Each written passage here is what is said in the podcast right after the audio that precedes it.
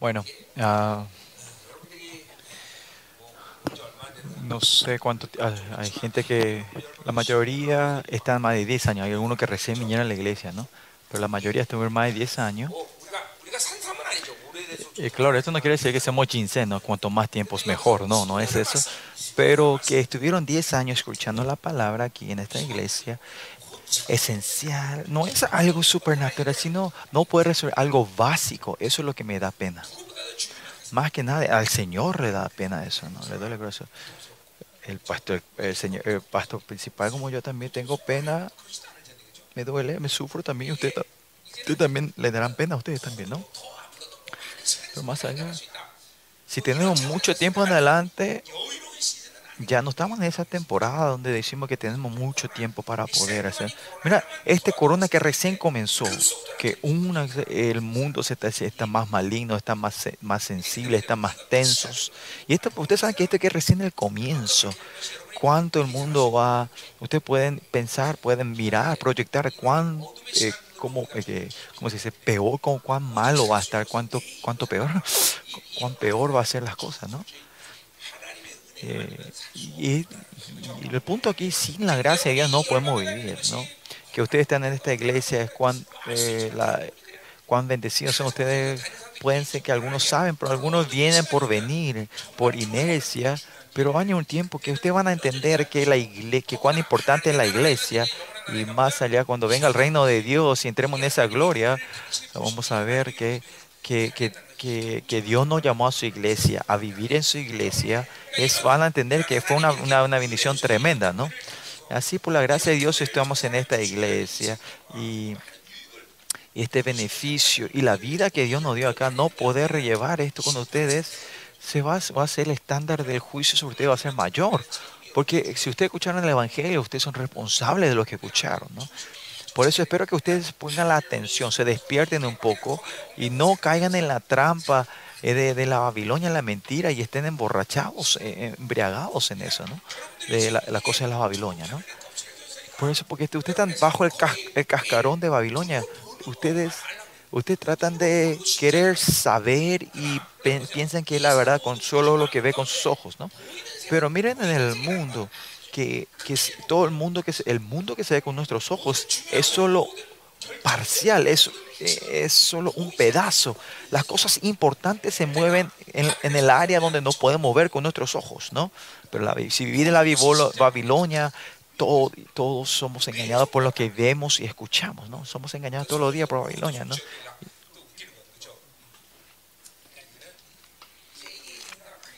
Por eso nosotros como cristianos, el mundo que no vemos con los ojos, el mundo espiritual, más allá, y, y- quién es lo más, qué, qué, o quién es el más importante de lo que no se ve, es nuestro Dios, ¿no? Porque nosotros no le podemos negar a Dios porque no podemos verlo, ¿no? Porque es invisible. Porque la, gente vive en Babilonia porque no ven a Dios, no, no eh, pueden, eh, pueden llegar a negar. Porque son, eh, llegan a negar a Dios, ¿no? Porque son bichos, como viven una vida de bichos, ¿no?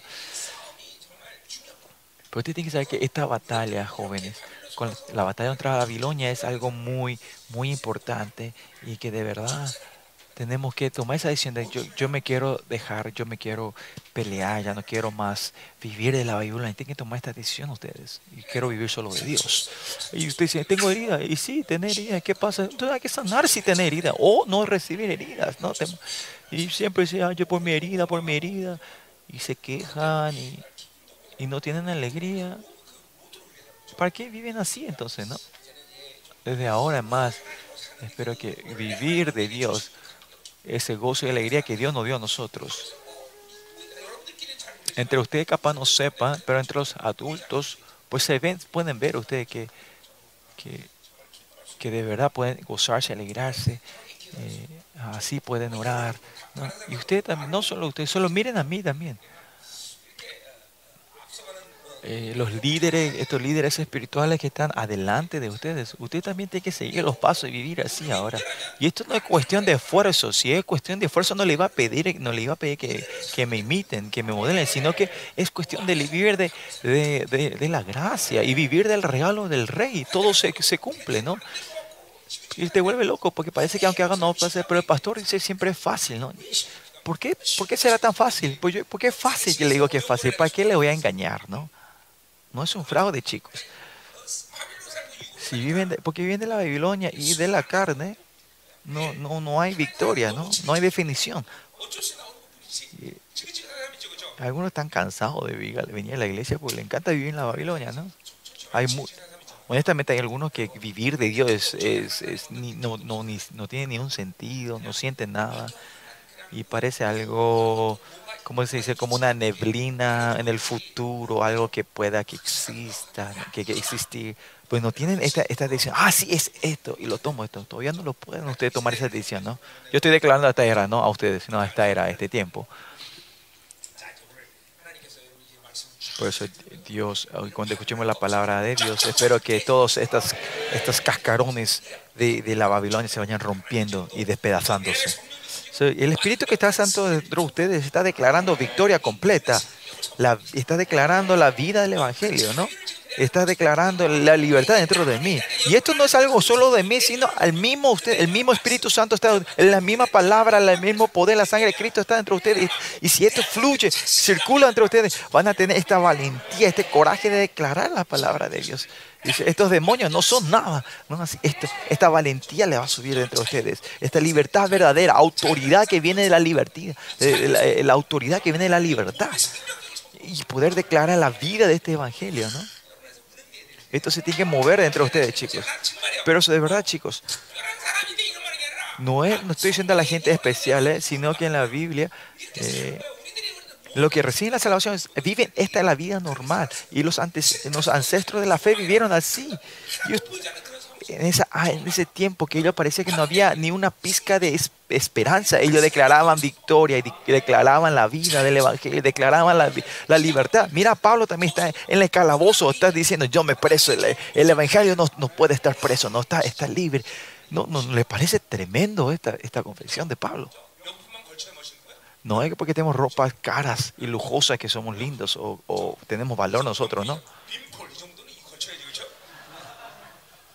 Así como mi ropa, un polo, por lo menos un polo, ¿no? Esta no es ropa de lujo, lujosa.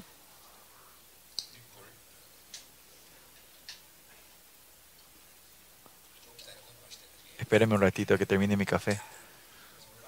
Pues esta noche que, la palabra de Dios, estas, estas cosas que están pegadas en la Babilonia de tu se vayan, se vayan rompiendo y descuartizándose, ¿no? Rompiéndose todo esto. Y que la vida salga de este cascarón. Algunos de ustedes todavía no han resuelto el problema de la salvación. Por eso hay que anhelar y desear y decir, Señor, usted tiene que gritar y clamar, Señor, salvame, Señor. Al punto de perder, la voz. No, yo me acuerdo que cuando recién me encontré con el Señor, por primero dos días, yo no oré, no podía orar porque no tenía el Espíritu Santo, ¿no? Eso, y solo yo gritaba, Espíritu Santo, dame tu Espíritu Santo, dame tu Espíritu, dame tu Espíritu. Y así de repente me acordaba todos los pecados, me confesaba al Señor. Y, así, "Pe, dame, dame tu Espíritu. Por dos días seguidos, eso fue lo único que clamé. Y cuando estaba así fervorosamente, de corazón anhelaba, Dios vino y se encontró conmigo, ¿no? Y usted también tiene que poder, tiene que orar así, así, orar meditando, ¿no? No van a poder así.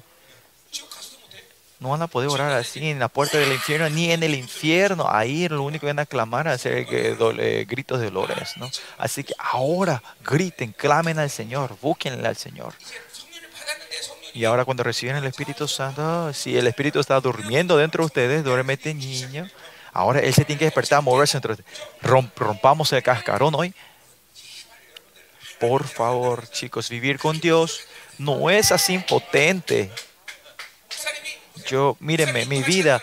La gente que se fueran India conmigo, cuando se acuerdan, eh, aunque estemos en medio de India, podemos destruir a todos los demonios de, de, India, estar en China también, hace que todos los demonios empiezan a temblar. Así es nuestro Dios. El hermano Kim que está aquí, que, que nos invitó el helado hoy, no, él nos fuimos yo y él nos fuimos a China y era tiempo de, de vacaciones. Cuando yo aparecí, nos íbamos a ese lugar, no había gente. ¿Por qué? Porque yo soy sobresaliente, sí, soy sobresaliente. Pero el punto es que yo soy hombre de Dios, ¿no? Somos de los que tienen el Espíritu de Dios. ¿Esto es mentira, hermano, aquí? Sí, viste, es verdad, es verdad, chicos. Cuando te va, se dice que cuando te va a, a, la, a la muralla china, dice que si llegase, si te va en esa fecha no vas a poder caminar, te vas a ir flotando, pues tanta gente ahí. Pero cuando llegué, no había nadie. Estaba vacío. Y encima más era el día de vacaciones ese tiempo, ¿no? El tiempo más pico. Pero usted tiene que saber que este es la gente de Dios, esta emoción y gloria de vivir con el Espíritu Santo que está en nosotros. Esto es esa gloria de vivir con Él. Es un Dios viviente, chicos. Y si no pueden saborear este, esta gloria, y dice, ay, mira, estoy atado, herida. Y parece que ustedes van a encontrar la felicidad cuando Babilonia le da. Y si no le dan, están tristes, ¿no? Por esos jóvenes este, espero que ustedes puedan saborear y vivir, regocijarse de la gloria de Dios. ¿no?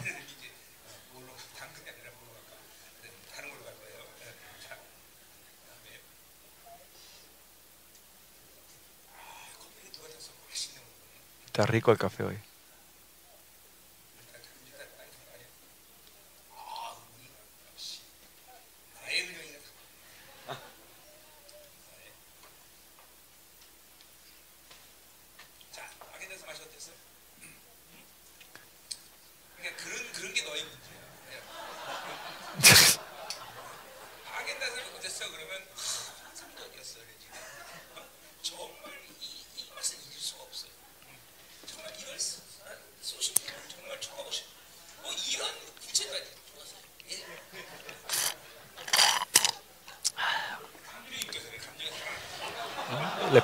estaba el helado y no se expresó bien.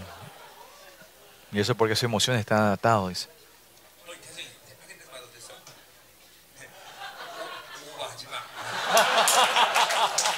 Ustedes saben qué tal fue el helado. Él iba a responderle, no, no exageres, chicos.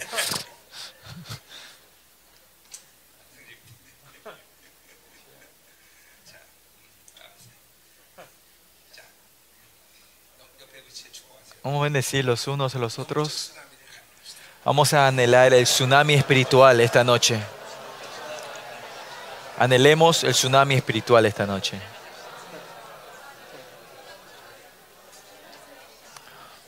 벌써 졸려워요. 나 벌써 피곤해. 나 벌써 피곤해. 어떡하지? Ah, bueno, sigamos.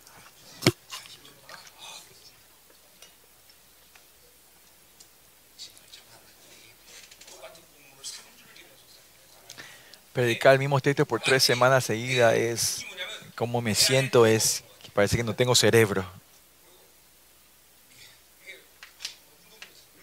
Hoy no puede ni, ni irme a ejercitarme, ¿no? no tenía fuerza, no tenía energía.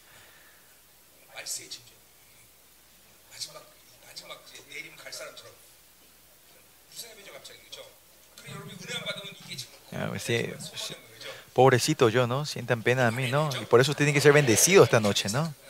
Tiene que haber el evento del Damasco entre, en ustedes. Creyendo que Dios va a hacer todo, haciendo, teniendo fe que Dios va a trabajar. Mi camisa cara. Bueno. Eh, comenzando el capítulo 2 ayer, eh, hablábamos sobre la, eh, perspectiva del Evangelio, eh, la relación eh, del Evangelio con, con, con los miembros laicos y su mantenimiento espiritual del líder. Y, vimos sobre ser un buen soldado, ser un buen atleta y vimos cómo ser un buen labrador, ¿no? Y Pablo habló sobre estos aspectos de, de- cómo tenemos que nuestra, nuestra actitud hacia el Evangelio, ¿no? Y al final, y el versículo 12-13 habla terminando que es la fe de los mártires, ¿no? Una fe de mártir, ¿no? Y, y Dios, y al final Pablo le dice a Timoteo, levanta a los miembros, a la gente de la iglesia como mártir. No que, se- que a propósito mueran, sino que este es el Evangelio. Dios nos llamará a la mejor gloria y es por eso que el mar, ser mártir es algo natural y la iglesia lo tomó como algo natural y saber, la iglesia tiene que tomar como es una gloria mayor. Ser mártir no es que así se hace al azar, que te vení morir al azar, no, sino que es como un don, es el don del mártir, ¿no? creo que no habrá gente que dice que el mártir es un don, pero aparte de yo. Pero si ve en la historia de en la historia de, de la iglesia, los pasados mil años, lo que era mártir, ninguno murió porque tenía temor y al azar, ¿no? Mira, Esteban también, Esteban, ¿no? Esteban también cuando vio el cielo abierto y la gloria cuando estaba muriendo. Es ese momento es, cuando, es el tiempo de la mártir, ¿no? Y dice que Esteban su cara cambió como ángel, ¿no? Es porque el cielo estaba abierto, ¿no? Y Pablo también capítulo 4 vemos que ve que el cielo está abierto. Y en el momento del mártir también se puede abrir, y en el momento que, que vas a morir, el cielo puede abrir. Y más allá los hombres de Dios, los hijos de Dios, viven con los cielos abiertos, ¿no?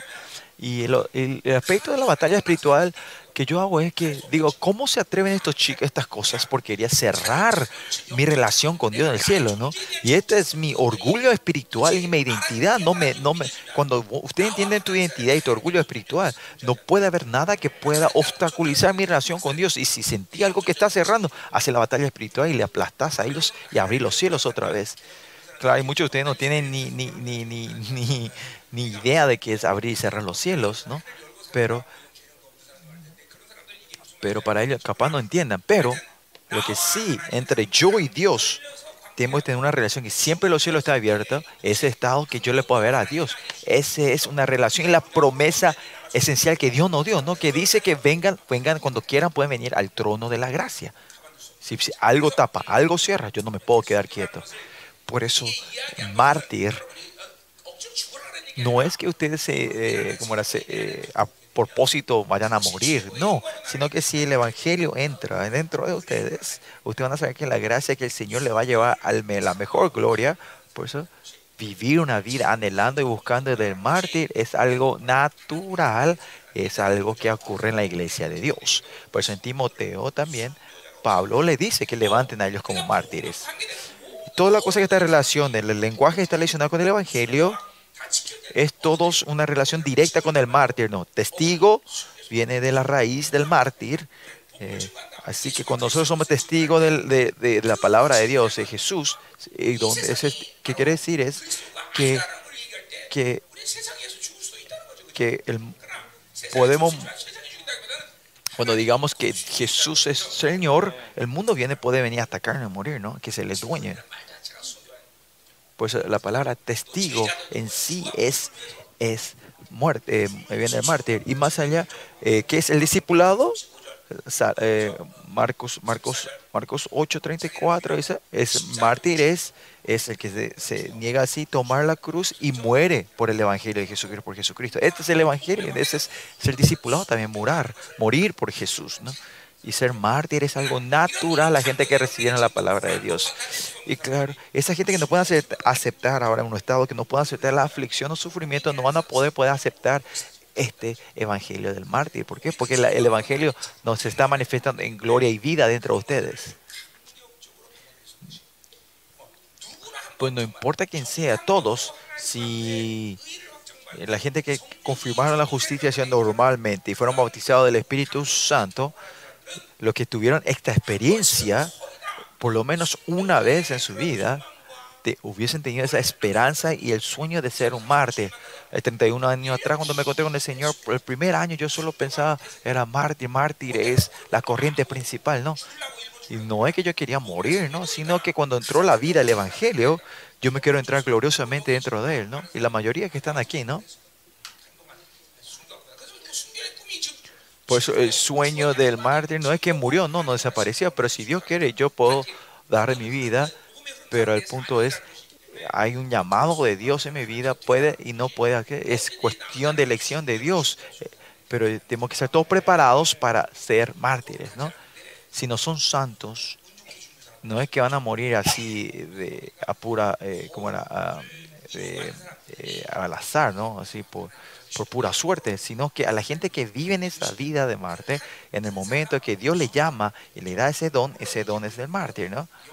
Y eh, en, si ven en Apocalipsis 22, la gente que, que con el Señor, la, gente que tiene la autoridad, está, habla sobre la gente, la gente que nace levantarse como jueces con Jesús, y ellos son los, los mártires y los que no recibieron la marca de la bestia, Es ellos son los remanentes, ¿no? So, remanentes y mártires, se puede decir que somos de la misma raíz. Si tenés la fe del mártir, esa pura fe, hay gente que deja el Dios vivo, pues de acuerdo a su plan, eh, para que sean mártires, eh, pues sean remanentes, ¿no? Y ellos serán los que sentarán, se sentarán con el trono de Jehová y van a, a- juzgar con él, ¿no? Pues son mártires, testigos, eh, son las mismas raíces, ¿no? Y eso es lo que hablamos ayer. Versículo 12, 13, 14, eh, versículo 11, 12, 13.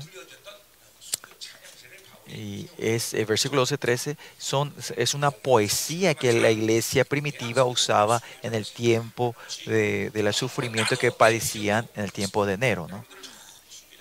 Yo también, mi visión es también levantarlos a ustedes como mártires. ¿no? Y los pasados 10 años tuve muchas decepciones, desánimos, que, que llegó a un punto que este desánimo diciendo, pues porque por lo menos lleguen a orar sería lindo. Pero no, ahora se está levantando es, esa inspiración otra vez, esa visión del Señor, que tengo que levantarlos a ustedes como mártires.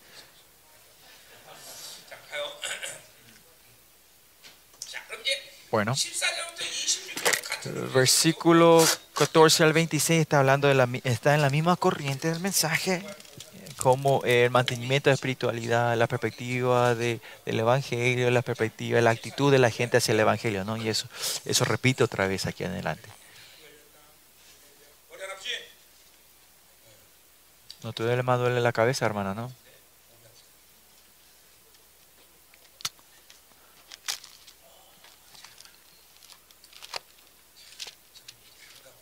Che, yo ya tengo 60 años, ¿no?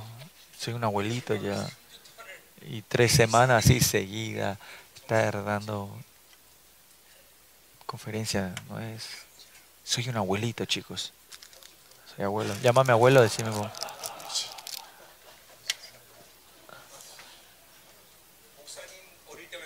Yo cuando era pequeña me acuerdo que la, la gente moría, una persona moría a los 60, la gente no lloraba. ¿Por qué? Porque morir a los 60 era que, que, que completó su vida. Pero estos días, 60 años no es mucho, ¿no? Y ahora con la gente cuando pasan los 80, 90, ahí la gente dice que vive una vida completa, ¿no? Eso significa la vida, la vida en Corea ha sido mejor, la gente está viviendo más tiempo, ¿no?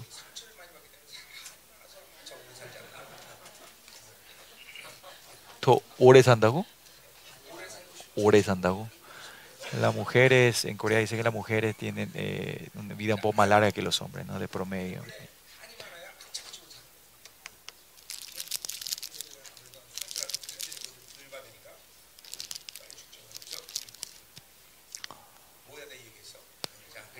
Bueno, pues, me desvié otra vez, disculpen. Eh, hablé de este y me duele la cabeza otra vez, ¿no? A veces significa que no digas, no hable tonterías.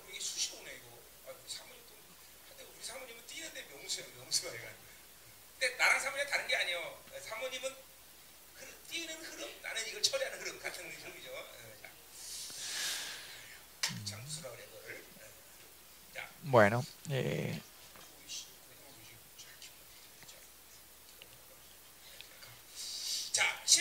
Versículo 14 entonces. Recuérdales esto.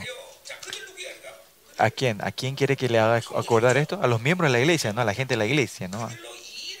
Exhortándoles delante del Señor a que no contiendan sobre palabras.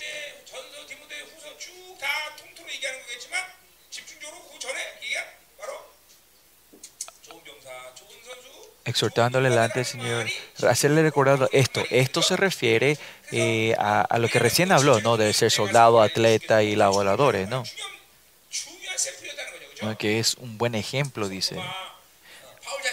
Por eso, como Pablo y Timoteo, que los miembros sean un buen atleta, un buen soldado, un labrador, este ejemplo que da, este modelo, es muy importante para la vida espiritual.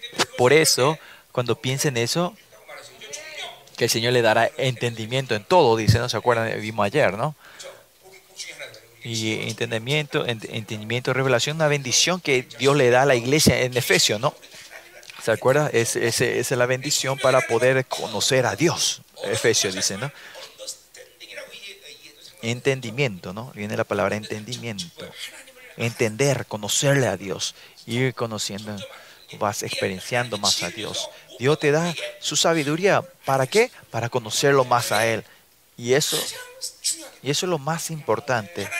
Es cuanto más conocemos a Dios, cuanto más sabemos quién es Él, sabemos cuán tremendo es nuestro Dios, cómo tenemos que vivir, sabemos eso. Y más allá de saber quién es Él, al mismo tiempo sabemos quiénes somos nosotros.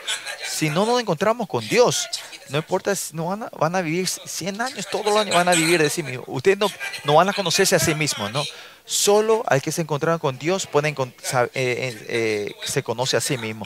Mira, en el hijo pródigo dice cuando él vuelve a su hijo, el, el- lenguaje original que él, él volvió en sí. ¿Qué significa? Cuando perdiste a Dios, te perdiste a vos. Y cuando te perdiste a vos, te perdiste a Dios. Eso es lo que significa, ¿no?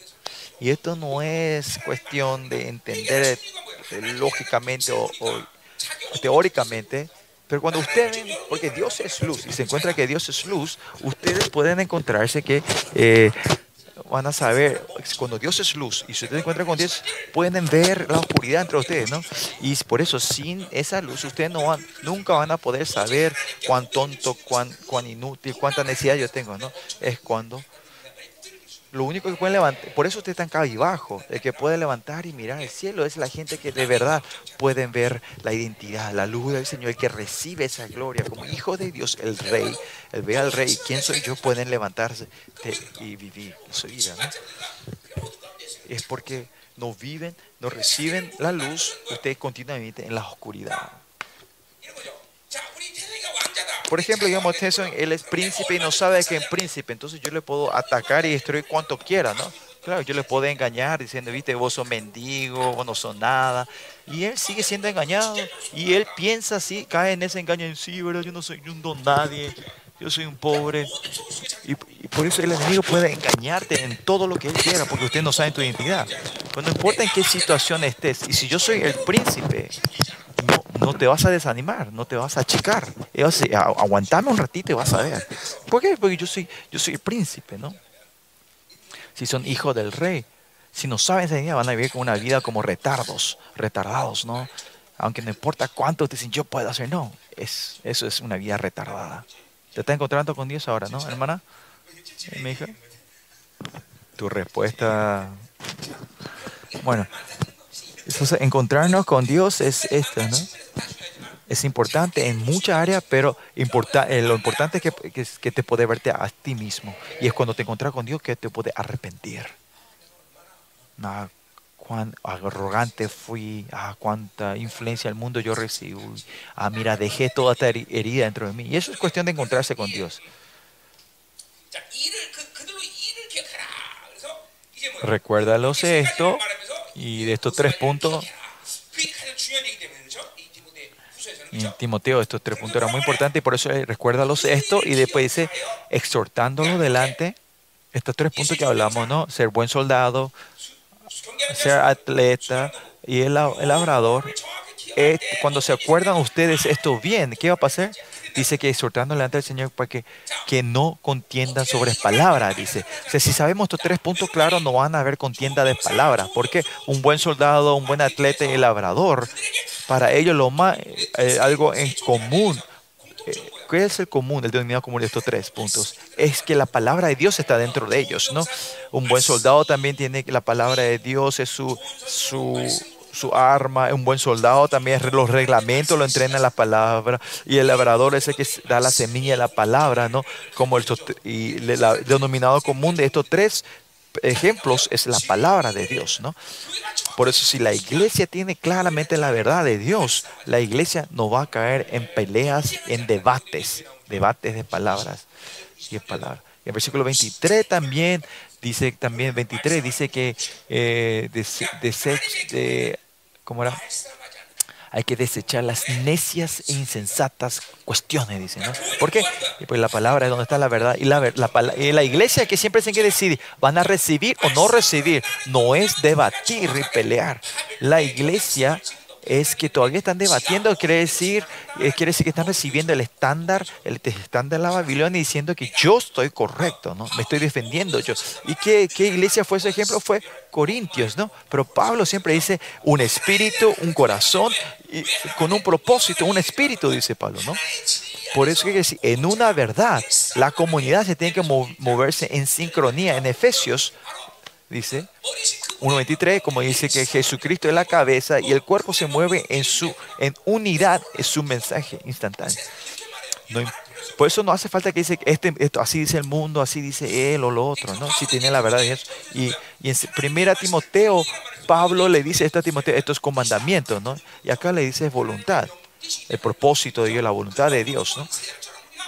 Como el mundo no es pues, la palabra de Dios porque no tenemos fuerza, lo aceptamos, sino que por ese Señor tremendamente humilde, el perfecto Dios, la palabra que Él dice que es porque es para mí, no podemos negar esa palabra. ¿Cómo negar esa palabra de Dios? Por eso la palabra comandamiento es un lenguaje del deuteronomio, deuteronómico, ¿no? En es Deuteronomio, si ven, usted dice, haz esto, hazlo, haz esto y no hagas esto, haz, esto. Y la gente que están, que están atados por Babilonia, la gente dice, se van a enojar diciendo, ¿por qué me dice que haga esto y que no haga esto? Yo hago, yo hago mi tiempo y lo que yo quiero, ¿no? Hay gente cuando lean el Antiguo Testamento, eh, hay gente que se levanta con hostilidad y se enojan y dice, ¿por qué? Y cuando el pastor dice, hace esto, no hace esto, no hace, te enojas. ¿Por qué? ¿Por qué Dios dice que hagan esto y no hagan eso? Porque Dios de verdad le ama a Israel, ¿no? No, no es legalismo. ¿Por qué come esto? Come no, no, come, no haya comer chancho, pero come lo otro, ¿no? Come bacon, no haya comer bacon, dice, ¿no? ¿Por qué? Porque de verdad le ama. Porque si come el bacon, eh, esa caloría, ese aceite, la grasa, no es bueno para tu cuerpo, ¿no? Hasta lo que vas a comer, él, él, te da orden. ¿Por qué? Porque es una orden de amor, porque Él te ama, porque es vida.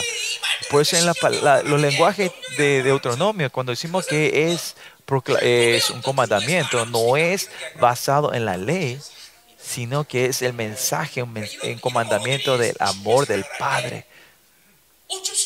Por eso yo tengo que seguir así, porque si no es si no sigo este comentario me voy a ser destruido, sino que, ay, de verdad me ama, porque me ama, me está diciendo que haga, no haga esto, ¿no?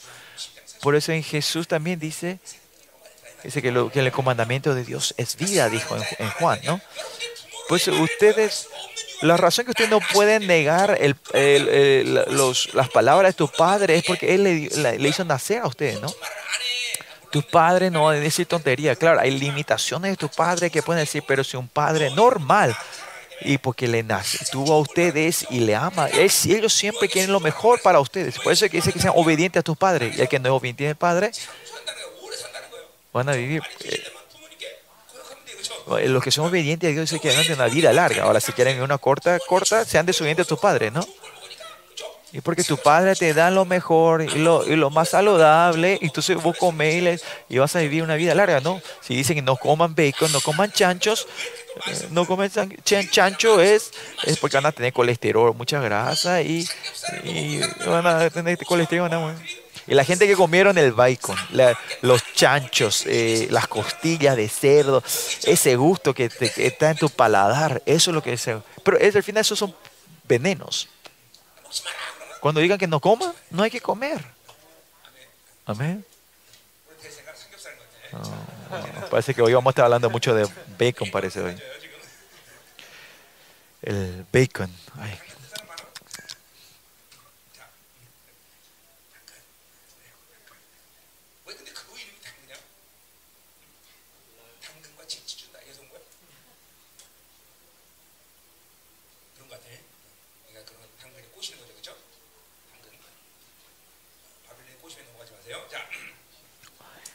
Bueno, eh, que no haya cuestiones de palabrería y eso. El versículo 19 también habla de eso, de que, la iglesia es un fundamento de Dios, está firme. Donde la iglesia está la verdad de Dios, no puede haber debate y pelea de palabras, ¿no?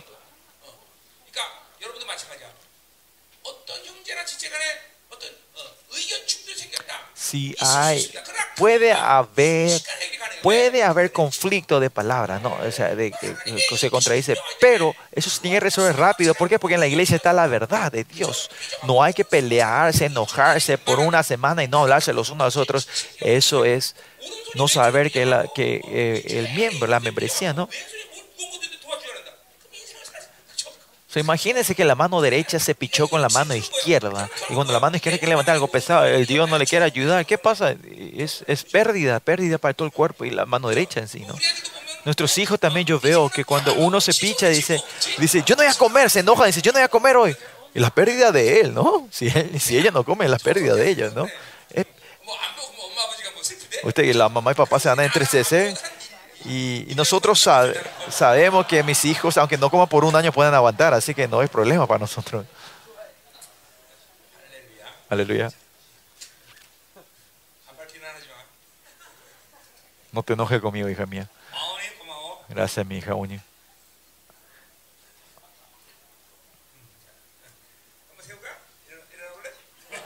¿Te quieres parar para mostrarle a la gente que esta es mi hija, le quiero mostrar al mundo? Bueno, vamos a seguir.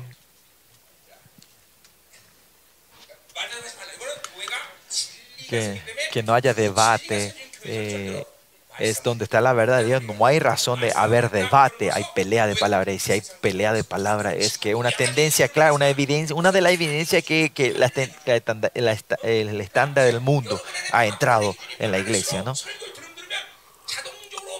Cuanto más estándar de la Babilonia ustedes tienen, cuanto eh, ustedes van a empezar a criticar y juzgar el mensaje de los pastores de la iglesia diciendo, ay, usted no, ¿por qué puede predicar así? ¿Por qué dice eso? Eso es verdad.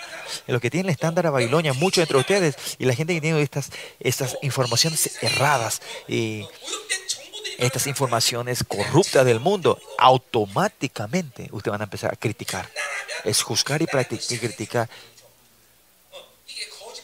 Estas son estas son críticas de tus, eh, como dice, eh, eh, raíces amargas, ¿no? Pues automáticamente ustedes empiezan a, criticar con, con, los, con, las, con las lentes de tus ah, raíces amargas cuando más escuchan prédica, prédica de Dios, ¿no? ¿Y qué pasa? Ahí vienen más maldiciones sobre ustedes, ¿no? Y eso es porque con, la, con, las tendencias de la Babilonia, la verdad la Babilonia, escuchar la palabra de Dios, no van la, la, palabra no puede manifestar en vida dentro de ustedes. Ustedes saben cuando cuando, eh, si en el diario hay una falta ortográfica, la gente no va a morir, pero en la verdad de Dios, si hay una pequeña falta ortográfica, puede dar vida o muerte. Pues usted, si la, palabra es vida, si usted recibe del estándar de la Babilonia, de la crítica, la palabra de Dios se transforma, pierde, pierde su valor. Pues en Salmo 119 dice que la verdad es, es exacta, dice, ¿no? que es pura, que no está mezclada con nada. Si que haya algo sucio pero eh, cuando está la cosa un poco sucia, no sabes si entra polvo o no, pero cuando es completamente algo puro, limpio, si ves un polvo, sabes que está sucio, ¿no? Así es la verdad, Dios, la verdad. Si ustedes están acostumbrados, se acostumbran a comer la palabra tal cual como es pura, ustedes van a entender lo que yo me estoy refiriendo, que la palabra de Dios es pura y exacta, ¿no? Que es que la palabra es para mí. Ustedes van a entender que esta palabra es de 100% para mí. Esto es lo que dije en Salmo 119, ¿no? ¿Se acuerdan? ¿Es hora aquí? Ah, ustedes saben, estos, eh, habían pájaros que cuando el labrador se iba a cosechar, venía estos pájaros venían, se, se sentaban en el hombro del de labrador y, el, y, tenía, era tenía una buena relación con los animales, digamos, ¿no? Pero un, un vecino le dijo al labrador, che, ese pájaro es muy bueno para la salud. Y, y él no tenía ni la intención de matar, de, de, cazar uno de esos, de esos pájaros. Pero al día siguiente cuando salió, ningún de los pájaros vinieron. ¿Por qué? Porque ese, ese, ese, ese labrador esa palabra, esa palabra que su vecino le dijo que era bueno para, eh, si cazaba uno de esos animales, era bueno para la salud. Eh, aunque el labrador no tenía la intención, ese ensució, su conciencia y su corazón, que, los pájaros ya sabían y no se le acercaba. Ustedes saben que en la palabra también dice que que como el, el- el pan que hay que, que se le da a Dios como, como ofrenda, no es que solo el pan tiene que ser limpio, sino la mano también está limpia también, ¿no? Pues si la mano está sucia, el sacrificio también es sucio, ¿no? Y es por eso que nosotros hablamos, es tan importante de tener la buena conciencia, el corazón limpio, buena conciencia y fe no fingida, ¿no? La gente que experimentaron la pureza de la palabra no pueden dejar sus almas así sucias y corruptas, ¿no? Por eso. Y al final los hombres no es que podemos hacer algo con nuestra fuerza, sino que somos completamente dependientes a Dios. El culto en sí es donde nos encontramos con Dios. El me- el tiempo más importante del, del culto, se puede decir, es la palabra, cuando escuchamos la palabra de Dios. Porque la palabra de Dios es pura. Y si ustedes empiezan a recibir en corrupción y suciedad, y esto se va acumulando, digamos, hoy estamos hablando de bacon, ¿no? Si comemos muchos, muchos cerdo, ¿qué va a pasar? Tu, tu, tu eh, vena se, se, ensucia, ¿no? Se, se, el colesterol se va quedando y si no limpiamos, esto se va coagulando, ¿no? Y se ensucia. Y así de repente en las venas, cuando este colesterol, ¿cómo se dice? Esa coagulación, ¿no? Y si ese de raíz tapa algún lado en el cerebro, tenés derrame cerebral y morís, ¿no? Por eso nosotros tenemos siempre ser, eh, no ser perezosos y siempre diligentes haciendo esta limpieza, ¿no? Y eso que dice acá que contiendas de palabra, dice que es algo, es algo exhortarlos, es que el Señor lo exhorta. ¿Por qué? Pablo dice, en primera Timoteo, eh, Pablo usa dos veces sobre, sobre eh, exhortarlos, ¿no? Capítulo 4, ¿Pechorio? ¿Pechorio? En eh,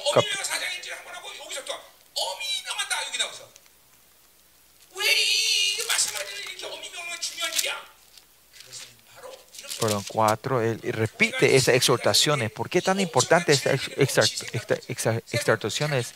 Es, es, es, es que por- cuando ustedes hablan con el estándar del mundo y con mis pensamientos, es que hay, hay problemas, ¿no? Y miren, la iglesia coreana, ¿por qué hay tantas divisiones y tantas peleas eh, legales y judiciales? Y, y esa, ahí la iglesia donde yo era parte del metodista, antes, ¿cuánto? Hace casi 20 años que salí, y 15 años que salí, creo que todavía están en, en- en el mismo eh, eh, pelea judicial, ¿no? Y no saben cuánto dinero están gastando en abogados, ¿no? El dinero y las ofrendas, ¿cuánto están gastando en eso? Porque la iglesia se pelea mucho. este, Y también esas, eh, esa iglesia que, eh, ¿cómo era? Esa denominación que, que me acusó que sea secta y heresía, ellos también, también están continuamente peleándose judicialmente. ¿Por qué? Porque la verdad no se está levantando en la iglesia. Claro, en nuestra iglesia también. Eh, afuera no se nota, pero dentro de ustedes también ahí se están peleando. Chicos, yo con ese no voy a hablar más, yo no voy a tratarme con esa persona. Hay unos cuantos en nuestra iglesia, yo conozco unos cuantos de ustedes que son así. No se manifiesta directamente, pero está en esa situación. Y esa gente, con esa relación, los dos se van muriendo. ¿Por qué? Porque acá claramente la palabra dice que no haya contienda, y en Juan capítulo 2 dice, el que odia a su hermano está en, medio, en la oscuridad. Y si está en la oscuridad, si ora, que predica, no pasa nada, no, no esto es inútil. Por eso si hay una eh, contienda con uno de tus hermanos, sabes que esto no es... No, en Corintios en Colosenses 3 que usemos, que vayamos por un proceso, proceso 13.15, ¿no? Colosenses 3.15, no es que se pelearon para, para restaurar, pero dice que sí hay una...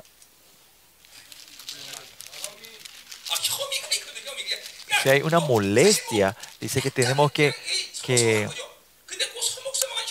que tenemos que ir por este proceso de, de, de perdonarse uno a los otros, ¿no? Al final se tiene que haber un avivamiento entre los dos. ¿Se acuerdan? Ustedes saben, saben desde Colosenses 3.15 en adelante, ¿no? de cómo tener que resolver esa pequeña, ese pequeño malentendimiento, digamos.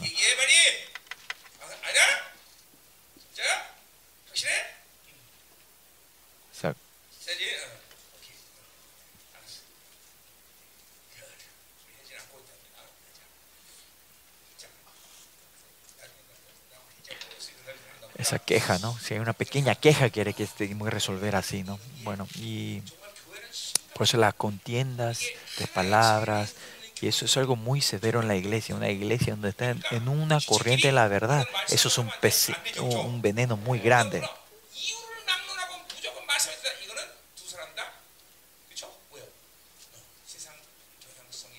Y podemos decir, quien sea en contienda, los dos pueden decir que están en, en, el estándar del mundo y están corrompiendo la verdad de Dios y más allá están rompiendo eh, eh, la idea de, de, miembros, ¿no? el miembro de la...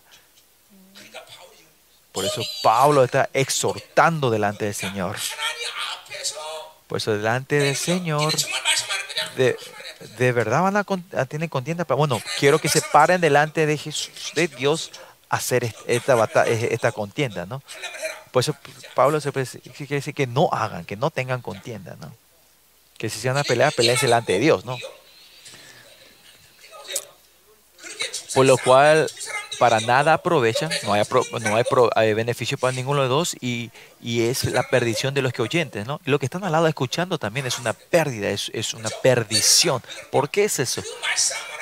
Porque en ese momento esas dos gente cuando se está, hay contienda, la persona que está ahí, por lo menos, a lo mínimo, ¿cuánto espíritu se mueve ahí? Primero el espíritu de odio, la tendencia mundana, eh, eh, eh, inmoralidad y, y, como incredulidad, ¿no? O sea, por lo menos cuatro espíritus se mueven, ¿no? Si estás ahí al lado, en medio de ese, ese, esa contienda, vos vas a recibir todos esos espíritus, ¿no? Estos dos hermanos se pelearon y ese espíritu fluye y yo soy fácil, caigo rápido, inmoralidad, esa inmoralidad se forma todo mío. Esto parece que es engaño. No. Es porque ustedes no saben el mundo espiritual, ustedes lo toman ligeramente, ¿no? La gente que toma, eh, los ojos espirituales abiertos saben y ven eso. Si hay pelea, si, si otra persona se pelea, usted tiene que ver, tiene que soplar y todo ese espíritu fuera, afuera, ¿no? O, o si se pelea, anda, escondete o escapate, ¿no?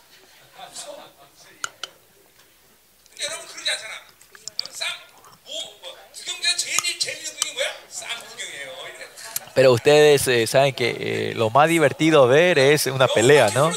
Y así ustedes van a ir aceptando y absorbiendo todo tu espíritu.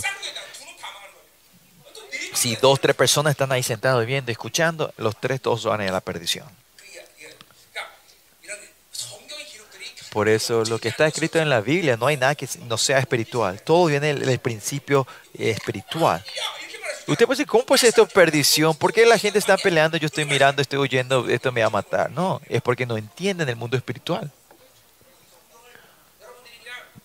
Por eso esta Biblia, si ustedes lo interpretan en la carne, no, nada va a funcionar. Ah, esto es algo espiritual. Es por eso que fracasa y hay perdición. Que la contienda de palabra es un pecado tan grande. Y si vamos a eso, tenemos que ser delante de Dios. Y usted, si usted lee en la Biblia, eh, lo que está en negro es palabras, son letras y blanco el papel, así no tiene que leer. ¿eh? Pues la iglesia de Dios, ¿en qué aspecto? En, en la perspectiva de la verdad. Cuando vemos contiendas y hay divisiones y hacen grupismo, es, es, es como un acto de traición al reino de Dios. ¿no? Por eso no hay que dejar ninguna queja entre unos a los otros. Yo sé mucha gente que tiene quejas con unos a los otros y todavía no se resuelven eso. Hay mucha gente que no deja. Por eso yo dejo. ¿Cuándo van a Yo estoy esperando. ¿Cuándo ellos van a arrepentirse? ¿no? Por eso todavía esa gente está en la oscuridad. No importa cuántas personas oren, no va a funcionar. No van a recibir respuesta a sus oraciones. Y más allá, no tienen gozo, no van a poder tener gozo y alegría de la respuesta que Dios les responde a las oraciones, ¿no? Con una sola est- en el estándar del mundo no van a tener gozo de recibir la respuesta a sus oraciones. Más allá, es, no es que Pablo dice por al azar nomás y sin querer, exhortaos.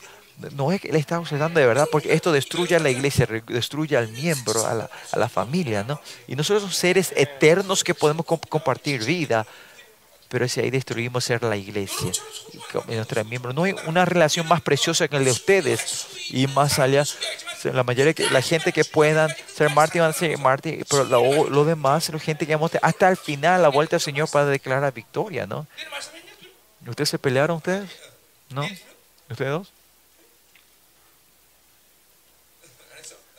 Eh, tuvieron conflictos, ¿no? Contiendas palabras, ¿no? A ver, chequen. Chequense si hay, ah, con alguien ustedes no están bien. O... Probablemente esa gente tendrá mucha herida, su tendencia a Babilonia y el mundo será fuerte y la corriente de la verdad no, no ni fluye ni por el oído ni cerca. Esto tu espíritu está cerrado, está muy muy cerrado, se, se picha, no se siente mal muy fácilmente.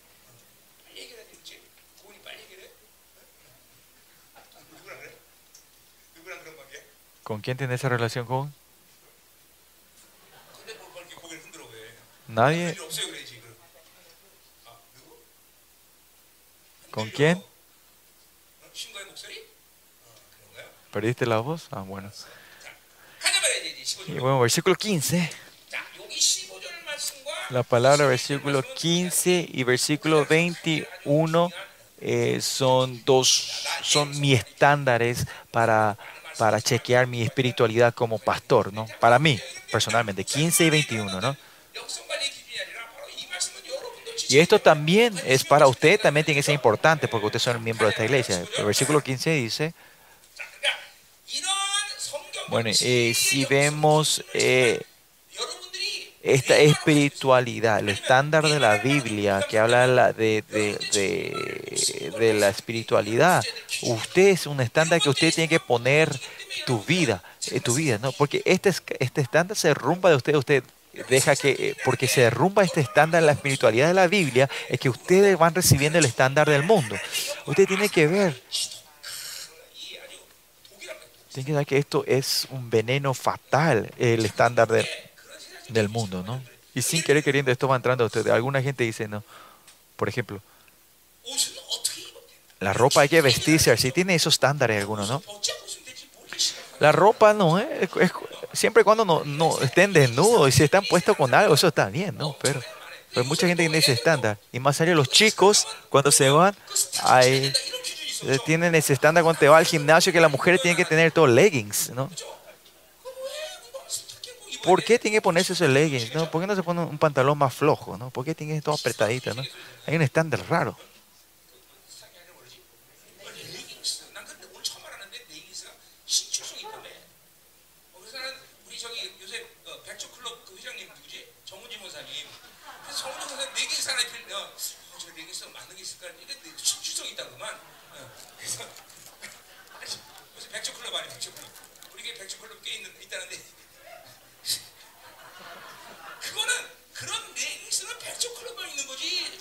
Y esos leggings es para ponerse como era eh, cuando se van a hacer danzas, no en el gimnasio, por favor.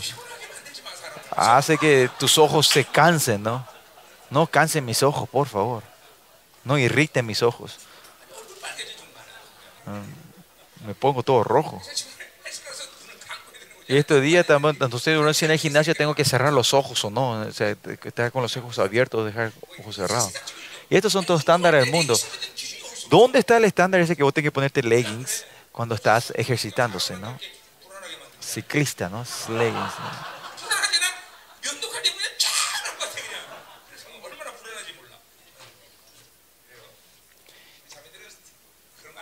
Nuestras hermanas no se ponen eso, ¿no?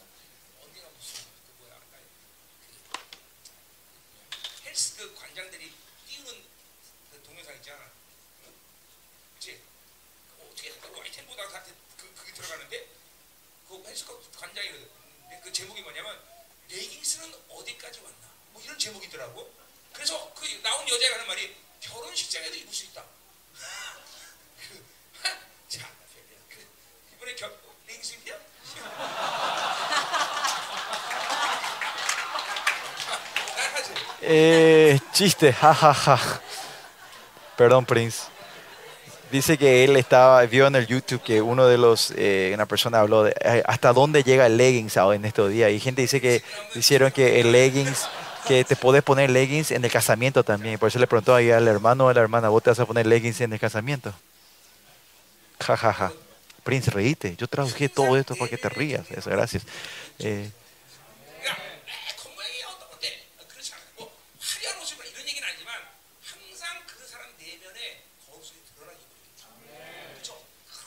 La ropa es- no es tan importante, pero, pero te cuento que la gente que tiene esa santidad interior, la vestimenta demuestra también, demuestra hacia afuera también tu santidad, ¿no?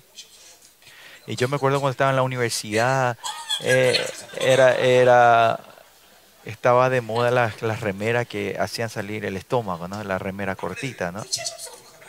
Y me acuerdo cuando me iba, yo le decía, che, qué pobrecita vos, si querés yo te compro una remera más grande, todavía tenés tu ropa de chica, ¿no? Bueno, chiste, jajaja. Ja, ja.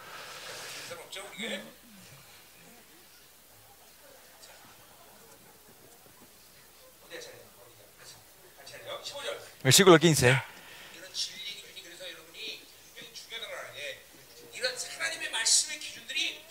Entonces esta palabra de Dios, el estándar, tiene que irse implantándose, aplicándose a su vida. Y eso sí, en el versículo 15 dice, procura con diligencia presentarte, presentarte a Dios aprobado, como obrero que, eh, que, no tiene, que no tiene que avergonzarse y que usa bien la palabra de verdad.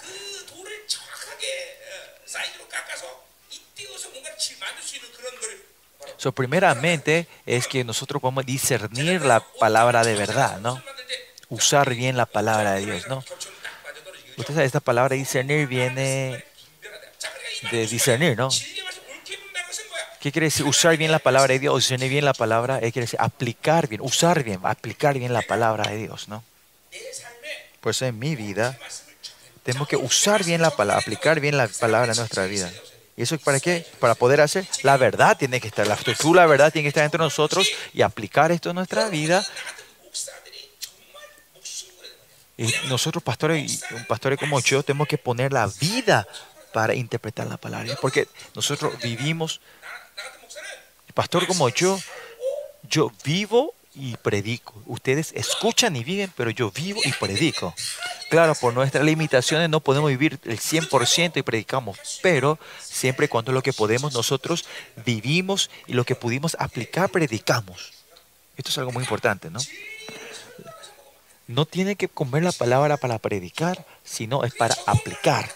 Y es porque vas aplicando o vas arrepintiéndote y por eso cuando comes la palabra vos te arrepentí, porque que aplica. Y ahí viene, a- tenemos que comer para arrepentir, ¿no? Es lo mismo, chicos. En la vida de ustedes, en la- aplicar la palabra de Dios en tu vida es lo más importante. ¿Cuál es el punto de la meditación en la palabra en la mañana? ¿Por qué hay que meditar para memorizar? No, es para aplicar esta palabra que meditaste en el día. Aplicar en tu vida, usar en tu vida. Y lo que yo siempre estoy diciendo en el Ministerio es, en el Ministerio Soy es que yo digo, si la palabra no se, esta, este mensaje no se manifiesta en tu vida, es falsa. Por eso la palabra de Dios, cada una de las palabras se tiene que aplicarse, ir yéndose, aplicándose cada palabra en tu vida. ¿no? Y así no van a vivir el estándar del mundo. Si la verdad de Dios se aplica en tu vida, no es que ustedes fallan al aplicar la palabra de Dios, sino que ahí van aplicando al estándar del mundo. Esto es una orden lógica espiritual. Por eso ahí se transforma una gente mundana. Por eso esta vida y la palabra de Dios tenemos que entrenarnos a aplicar en, nuestro vida, en nuestra vida, ¿no? Esta aplicación de la vida, siempre cuando usted entra todos los días en tu vida, siempre aplicando bien la vida, va a manifestarse con poder. Y por eso dice, úsalo bien o, o, o interpreta rectamente, ¿no? Este de interpretar correctamente la palabra de Dios, acá entra todo el proceso de la vida con Dios. En la aplicación, usar esto, hay muchas cosas. Tiene que haber arrepentimiento para poder aplicar en tu vida. Tiene que haber una relación con Dios. Por eso es poder eh, interpretar correctamente. Esto es, tiene una escala general pero aunque ustedes no hagan todo esto, por lo menos tiene que ser que la, yo tengo que eh, tienen que saber que es algo muy importante en la vida con Dios de aplicar la palabra en mi vida. Y cuando esta verdad se van aplicándose uno a uno, así los 66 bíblicos de la Biblia, como yo, sirviendo a Dios por los 31 años, muchas palabras me vino como rema. Ustedes también, o yo, en Efesios 6 que dice que dice que te pongan de la sandalia del, de, de- la paz. Eso significa que donde sea puede haber victoria. Pues si esta palabra está dentro de usted, se mueve dentro en qué caso sea, en qué evento sea, quién sea, contra quién sea, en qué situación esté, le va, tiene que haber una palabra que usted hayan eh, experimentado victoria. Por ejemplo, si, si, te preocupaste y dice la palabra, dice no te preocupes, eso tiene que salir instantáneamente, una reacción de la palabra dentro de ti y hacer desaparecer esas, esas eh, angustias que vienen de ti. Y cuando van aplicando esto en tus palabras, las- eh, la- el Espíritu de Dios va a ir reconociendo esto en tu en 1 Pedro lo dice, cuando nosotros obedecemos la palabra, nuestro espíritu se va purificando así. Y cuando vamos siendo obedientes, vamos siendo victoriosos, todos nuestros eh, los canales, el, el, la emoción, intelecto y la voluntad. Esto que la masa en la, cuando hablamos piadosas, esta palabra es tratar de vivir el Espíritu Santo y somos activos y, y continuos. Ahora uno, uno de estos se va a ir manifestando, no manifestando, perdón, encarnando, acostumbrados a ser victoriosos. ¿no?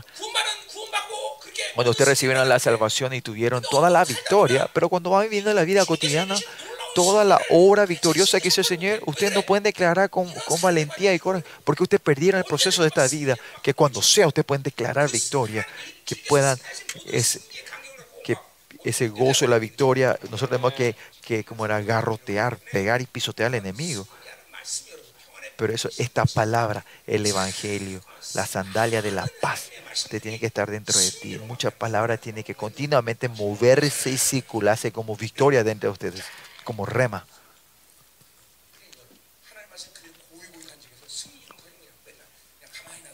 Y es porque ustedes, aunque tengan muchas palabras, no, no lo usen y dejan como eh, un artefacto más un, como decoración. No, tiene poder, hay que aplicarlo y usarlo. Usar bien y ser un obrero que no tiene vergüenza, dice. Si nosotros discernimos bien la palabra de Dios, somos obreros que no somos avergonzados, ¿no? ¿Qué quiere decir un, un obrero sin vergüenza? Que tenemos la autoridad de encontrarnos con él, tenemos la autoridad. Si tenés vergüenza, no, te no puedes salir a él. Pero al no tener vergüenza, tener la valentía de encontrarte con él. ¿Y cuál es el secreto de poder hacer esto? Es que seamos reconocidos. Aprobado, dice. Tenemos que ser aprobado. Aprobado viene la palabra dokimatsu. Tesalonicenses Supreme, eh, primera Tesalonicense habla dos veces ser aprobado. El Señor hizo doquimazo, me aprobó para confiarme, confiarme el Evangelio. El Señor es el Señor que me aprueba, dice. El que me, eh, eh, la palabra griega es dokimazo. ¿Qué quiere decir? Es que Dios continuamente va. La esencia del Señor es que te va purificando, te va aprobando, porque un Dios santo el Dios continuamente hace un donquimazo, te va limpiando, te va purificando, refinando.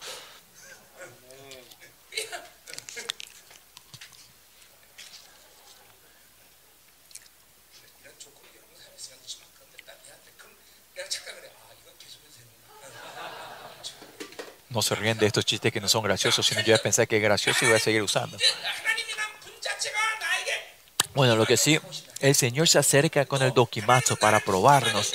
Y porque Dios nos aprobó, Él confió el Evangelio a nosotros, ¿no? No es que yo procuré, sino que Dios continuamente fue santificándome a mí. ¿Cuál es el problema? Es que nosotros no aceptamos, no nos estamos encontrando con Él. Esa corriente que Él está haciendo el doquimazo en nuestra vida, no estamos recibiendo. Cuando nosotros tenemos una vida religiosa, esto nunca ocurre, pero tiene que ver cuántos ustedes han sido engañados. ¿Cuántas veces continuamente se viene a encontrarse, buscarles a ustedes? Usted tiene que experimentar esto. Y eso viene de la fe. Usted tiene que creer en esto. Chicos, eh, ¿cómo usted puede entender el amor? El amor de Dios. El amor es imposible de separar división. Uy, nosotros estos días, no sé, pero cuando me fui a Singapur, cuando veo a los coreanos que viven en Singapur, la mayoría son... Eh, que papá están trabajando, trabajando en Corea y los hijos están estudiando en Singapur con su mamá, ¿no? Y eso es un, fra un fraude. ¿Cómo una familia, una pareja se puede dividir, y estar separado por mucho tiempo, por mucho tiempo, dejando que sus, por, por, la educación de sus hijos? Y eso es mentira, eso ustedes están diciendo al padre que, que, que, que, que como era, que, que le muestra los cuernos, ¿no? Porque el amor no te puede separar, ¿no? David, te amo. No es así, David, te amo. No es este ni de él sino si de verdad, si vos le amás a tu hijo, el, el, Padre, Él expresa su amor, hace las obras de su amor y le da consuelo cuando se anima. Todos estos son lenguajes y expresiones del amor. ¿Qué es eso? No te podés separar porque no podés estar separados. Si vos estás separado, ¿cómo yo sé si tienes soledad o estás triste? El lenguaje, el amor, no, no puede haber separación. Este día hay gente que recién casados, si, si, vos le contás esto, dice, ay, pastor, ¿cómo supiste, no? Eh, Teun, eh, son- es imposible que estén separados, ¿no? Y, y, y en marzo, eh, el lunes va a haber otra persona que se casa, ¿no? Y ese es el amor, ¿no? Ajá. Eh, pero no se preocupen, no va a ir por mucho tiempo, unos cuantos meses nomás, ¿no? aguántenle unos meses nomás.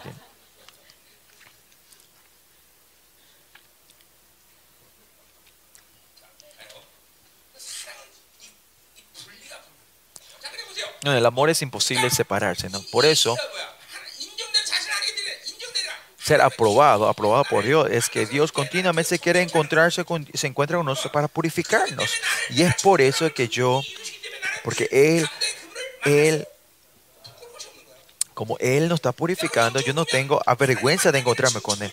Hay, mucha gente, que si bien espiritualmente, ustedes no quieren ganas de encontrarse con Dios, ¿por qué?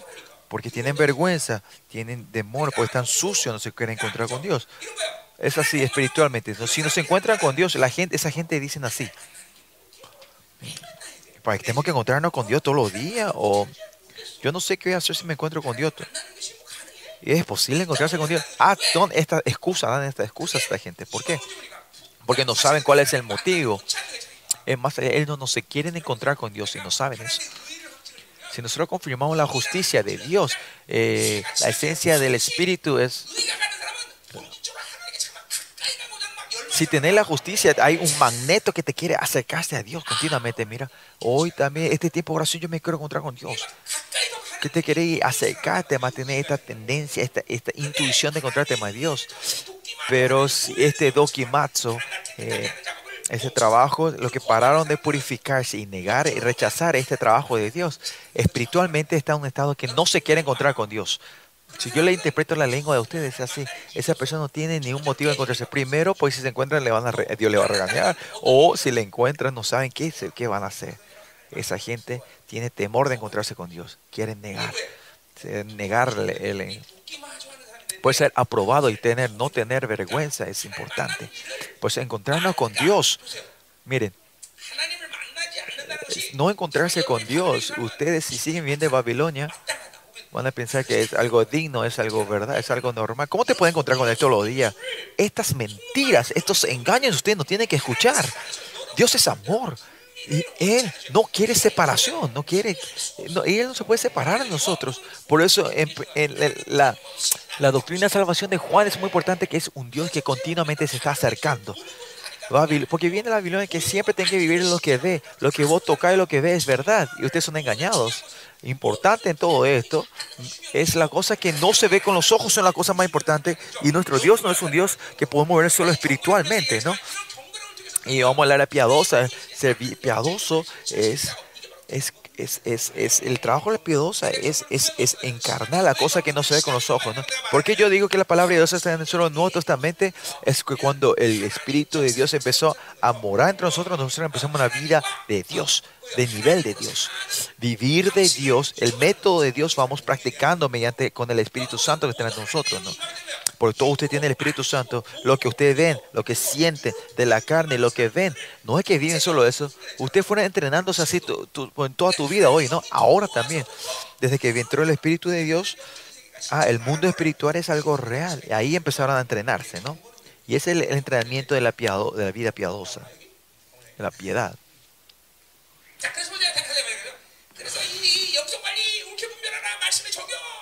Que eso primero hay que aprobarse, no tener vergüenza, usar bien la palabra. Y, y después dice acá, procura con diligencia presentarte a Dios. Presentarte viene la palabra show. Presentarse, ¿no? Presentación.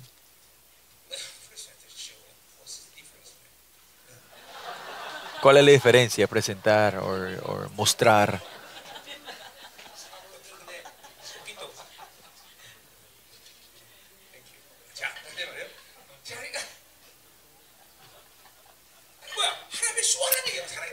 Es que, es que se muestren, que se presenten delante de Dios, ¿no? Mostrarse delante de Dios, hacer el show de Dios. Por eso el dokimatsu es tenemos que aplicar en la vida, ser aprobados y por eso tenemos que nos mostramos, nos revelamos delante de Dios. Estos están todos conectados. Por eso todo esto, presentar esto en la palabra de Dios, ¿qué quiere decir? Es que, que esta corriente se va formando todo entre nosotros. Lo tenemos que hacer, mostrar. Es importante mostrarnos, revelarnos, presentarnos delante de Dios. ¿Y qué es lo que hace un pastor? El misterio pastoral es encontrarlos a Dios y mostrarle a Dios. Y Dios hace lo demás. Por eso, yo como pastor, lo más importante para mí es que yo me presente delante de Dios, que yo me abra y acá estoy, Señor. Usted también. Ustedes porque se esconden, están en la oscuridad, dejan la herida, la atadura dentro de ustedes por 10, 20 años en la iglesia, todavía mantienen eso dentro de ustedes. Porque nunca se presentan delante de Dios, no le, no- ustedes solo se ven en el espejo y hacen esto, ¿no? Modelan delante de ese espejo. Solo se ven así. no pues, pre- hay que presentar delante de Dios, no solo del, del- del espejo, ¿no? ¿Cuál es ese? Usted no, está, no tiene que estar espejito, espejito, quién es la más linda del mundo. No, no es eso, ¿no? Si dicen eso, el espejo le va a decir, soy el más feo del mundo, te va a decir.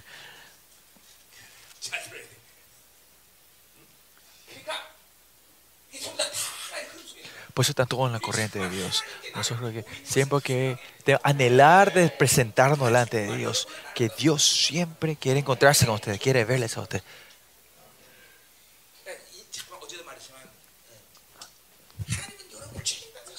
Ayer le dije también, usted tiene que tener esta fe que Dios es, es, es quiere ser responsable de vida. Y al continuo de tu vida, Él decide, no, yo encontrarme con Dios y si le muestro, me habla de Él vive toda tu vida entera. Esto no es algo super espiritual. Solo tenemos que poder aplicar la palabra de Dios. Y que si recibís con fe lo comés, eso. Dios te va a hacer el doquimato, te va a probar, te vas a arrepentir. Y, cuando, y Él no es tacaño cuando nos presentamos delante de Él. Y esta vida espiritual tenemos que acostumbrar, tenemos que encarnar nosotros. Y la gente que está en los ojos cerrados espiritualmente no sabe el, lo valor y lo precioso que esto es. Y este es el entrenamiento de, de- de la vida piadosa, ¿no? Ejercitar este entrenamiento de esta vida espiritual, este mundo espiritual que nos ve con los ojos se transforma en algo real en nuestra vida. Miren cuánto el ojo de ustedes están, son ciegos, se ha cegado, cuánto son, son sordos y ciegos en el mundo espiritual. Por eso no importa cuántos millones tenga que tengan en el mundo, si no sabe la cosa espiritual, esa persona es lo más, la persona más pobre y miserable, porque no sabe cuándo va a morir. Y no tiene ninguna forma de resolver eso, ¿no? Y cuando destruye su vida, cuando viene problema, ahí dice, ¿por qué me pasó esto? Usted, usted no tiene tanta edad ahora, pero usted sabe, en la vida si no resuelven delante de Dios, van a morir. Hay muchas cosas en el evento en la vida que da parece que ustedes van a morir en, en desesperación. Y ahí, si en ese tiempo ustedes se, se quejan y, se lamentan, ya va a ser muy tarde, ¿no? Las porque el principio de este mundo está todo en, en, cómo cerramos y abrimos el mundo espiritual. Ahí es la raíz, ¿no? Y si no sabemos eso, es, frustrante y y versículo 16 dice, más evita profana, dice, evita profinas y vanas palabrías. Estas, estas carcasas, e, estas, estas cáscaras que no tienen sentido, vacías, dicen que lo deje. ¿Por qué puede decir eso? Porque el Espíritu está, el Espíritu Santo está dentro de nosotros, porque la vida, la verdad de Dios, no hace falta que hablen palabras profanas o, palabras del mundo, palabras que no tenga que vanas, vanas y profanas, esas cáscaras que no tienen ni objetivo, otra forma de decir esto, si revertimos, significa solo hablen lo que dice el Espíritu Santo. Por eso pues los hijos de Dios, porque son hijos del rey, ellos viven de la, de la, de la autoridad de la boca, ¿no?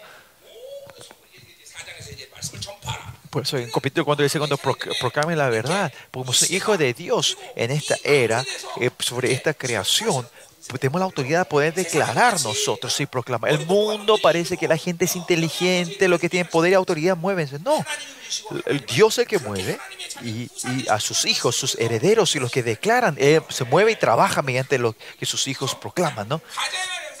Y esa es nuestra emoción. Y versículo dice que, que eviten, que los tiren porque conducirá más y más a la impiedad, dice, y su palabra carcomerá como granera.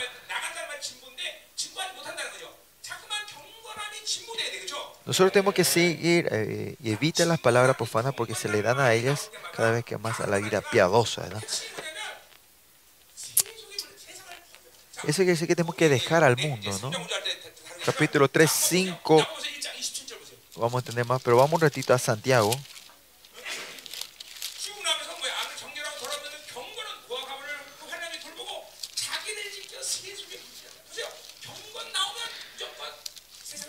en, en, en, Santiago también, bueno, eh, dice que cuando habla la piadosa sale el mundo, que no seamos parte de, del mundo, ¿no?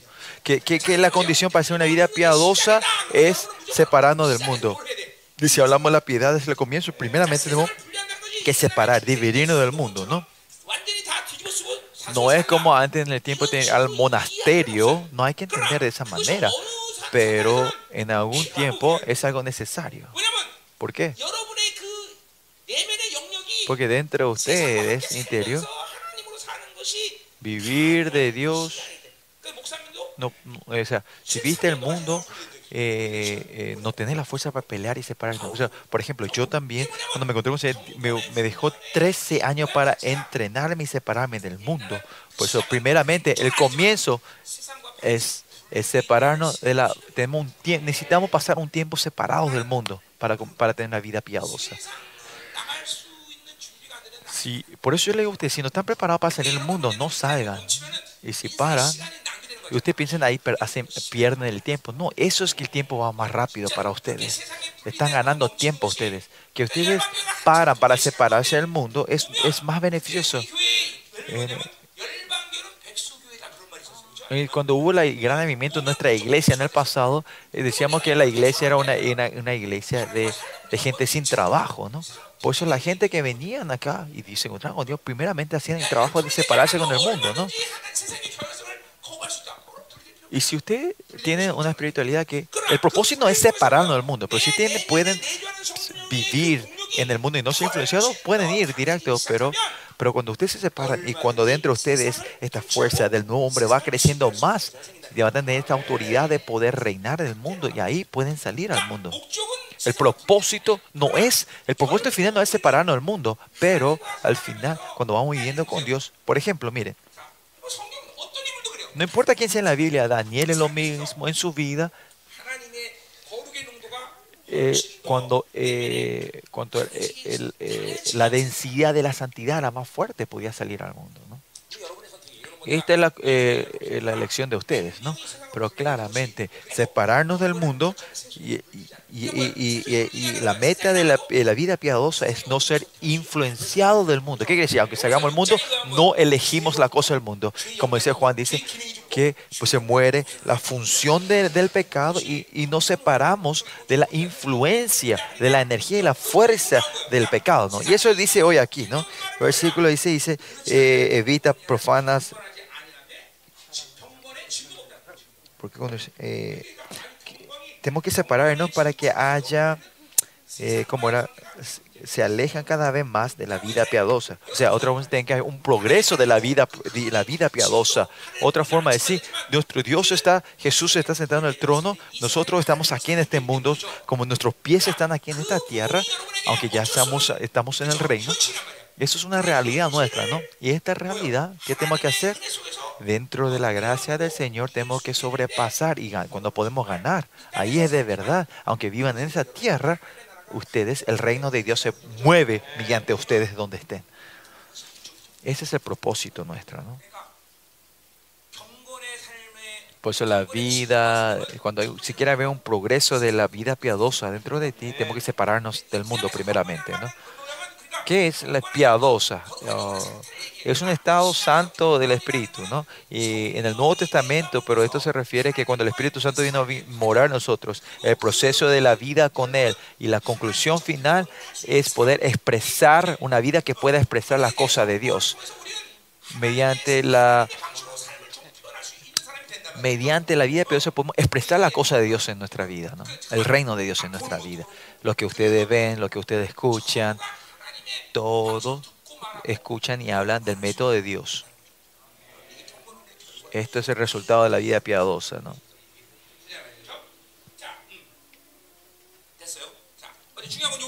Importante, versículo 16 aquí es que, que el ejercitar una vida piadosa comienza con la separación del mundo, ¿no?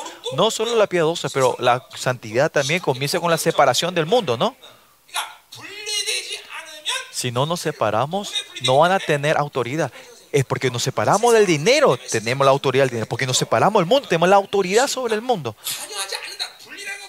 Separarse. ¿Qué? Nosotros no, no vivimos de lo que nos pide el mundo, no vivimos de lo que el mundo nos da. Y si nos da, nos da, no nos importa. Por eso tenemos autoridad sobre eso. ¿no? En la presencia de ustedes deben decir, ¿cómo eso es posible, pastor? Sí es posible. ¿Qué?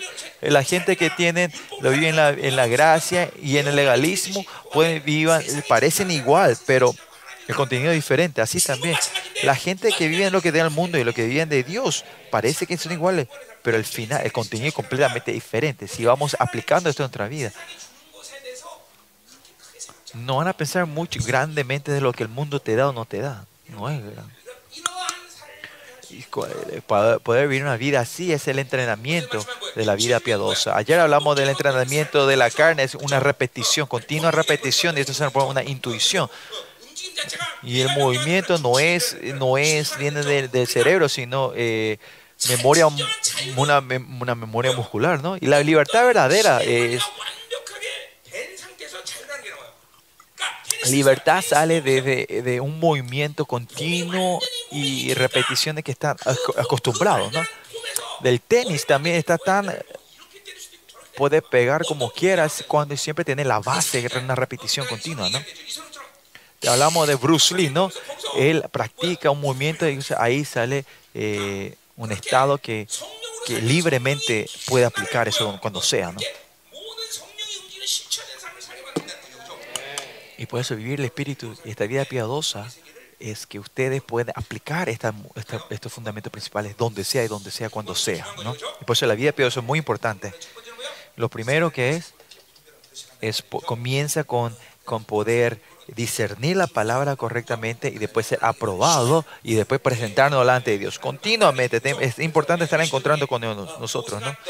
Por eso en número 12, números capítulo 12, eh, Dios dice que Moisés no es igual, no es al mismo nivel que ustedes. ¿Y qué dice? Y le dice a, Miriam y a Aaron, dice, ustedes ven en visiones, en sueños, pero yo con mi, mi siervo eh, Moisés, yo estoy de cara en cara, ¿no? Me encuentro de cara. Y eso es de ustedes, ¿no? Versículo 17. Y sus enseñanzas se extienden como granjera, dice, granjera, gangrena, gangrena. Pues esta gente que está dando un ejemplo, la gente que habla palabras eh, profanas y en vanas, ellos dan un ejemplo a Jimeo y Fileteo, ¿no? Es como una gangrena, es como un cáncer, ¿no? Un cáncer maligno, que, cuando el, cáncer llega, cuando está un cáncer maligno, ese se expande rápidamente, ¿no? Y entre ellos, ¿quiénes están? Jimeneo, Himeneo y Fileto. Y estos son maestros falsos, ¿no?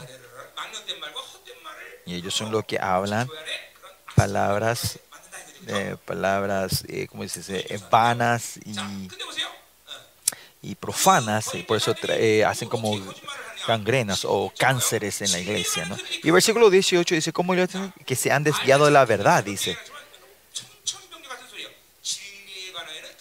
Que se han desviado de la verdad. Eso significa que ellos no tienen verdad que no tengan la verdad, ¿qué significa?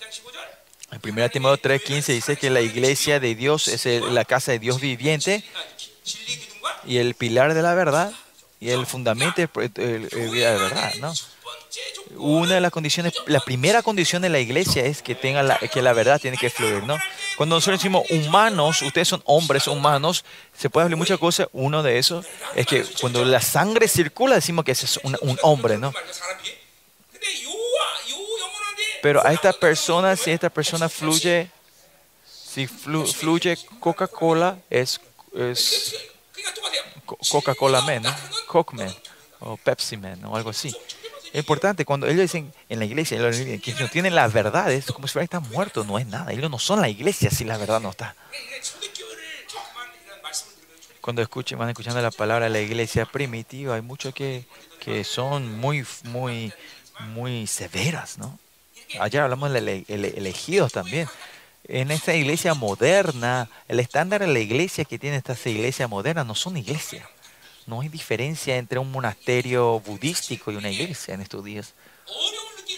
Y la, la, razón que esto parece algo difícil es porque en, esta, en este tiempo eh, todas las iglesias, es difícil encontrar iglesias como estas en este tiempo, por eso dicen, ¿cómo puede haber una iglesia? ¿Cómo pueden vivir la vida así piadosa? ¿no?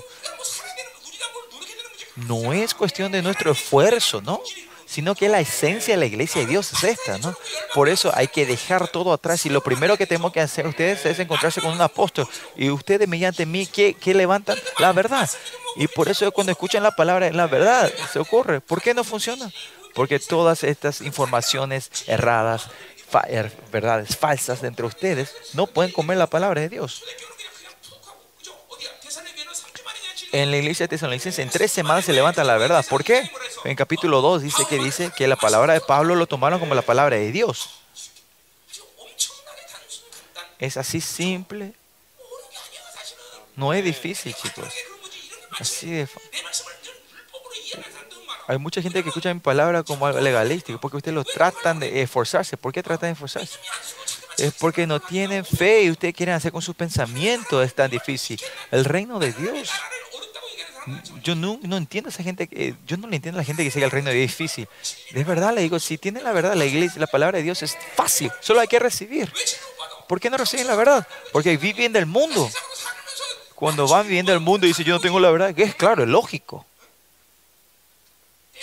Hay que pegarle a esos. Ajá. Eso,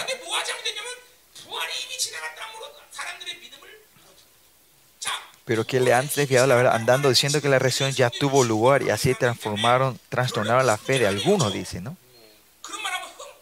Si a nosotros nos dicen eso, nosotros nos reímos, ¿no? Estas cosas que no tienen sentido. Hay muchas sectas que, que hablan palabras tontas y muchas caen, ¿no? La, la herejía, la secta Shincheonji acá en, en, en, Corea. Es un espíritu, te puede decir si la lógica que ellos tienen, la, la enseñanza que ellos tienen. Nuestros chicos, el jardín infantes se van a reír de ellos también. Pero pues, acá dice que la resurrección pasó, ya no tuvo ni lugar, todavía no pasó, ¿no? Y la gente están andando así con esto. Ellos tienen verdad o no, ellos no tienen, no tienen la verdad, no tienen la escatología, ¿no? Por eso Pablo, versículo 19, ¿qué dice? Por eso dice, pero el fundamento de Dios está firme, dice, ¿no? Eh, en 1 Timoteo vimos, ah, esto es la iglesia, ¿no? La iglesia, el fundamento, ¿no? Eh, que, en la iglesia de Dios se haya parado el fundamento, es, se levantó la verdad. Se refiere, ¿no? Eso. Que se. Ahora, en este tiempo, cuando eh, en el año 67, cuando el libro de Timoteo está escrito, en el año 55 más o menos, eh, se puede decir que la estructura de la verdad de la iglesia primitiva ya se había levantado todo, ¿no? Por eso cuando se dice esta, esta, estas esta palabra eh, que decía que, que, la resurrección ya ha pasado como palabra de perro, parecen que ladraban. Esto, los miembros de la iglesia se hubiesen sacudido, no. No importa cuánta boludez esta gente digan, los miembros de la iglesia verdadera no se van a sacudir, no se van a mover de esto, ¿no? Y más allá, la, la estructura de la verdad es que en todas esas ese libro que había, sabían que era la verdad. Eso cuando llegamos al capítulo 3, eh, vamos, vamos inspirados por Dios, esto vamos a hablar un poquito más tarde, eh, pero que ellos estén firmes, firmes en el fundamento de la palabra de Dios, es que no importa que ellos digan tonterías, ellos no iban a, a- no iban a ser trastornados de la fe. Pues la gente que no están en la fe, en la, en la verdad, es que, es que podían caer fácilmente en esto, ¿no? Y si tienen estas, si no tienen la verdad, es fácil que, que no tengan fe y caigan en estas trampas, ¿no?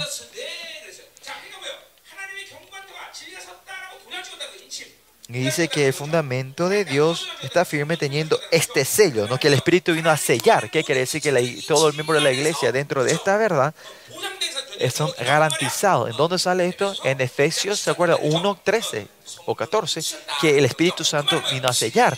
Quiere decir que la gente que tiene la verdad, si oran con la verdad y declaran la verdad, el Espíritu Santo lo reconoce y sella y ya da el, el visto bueno. Aprueba esto, ¿no?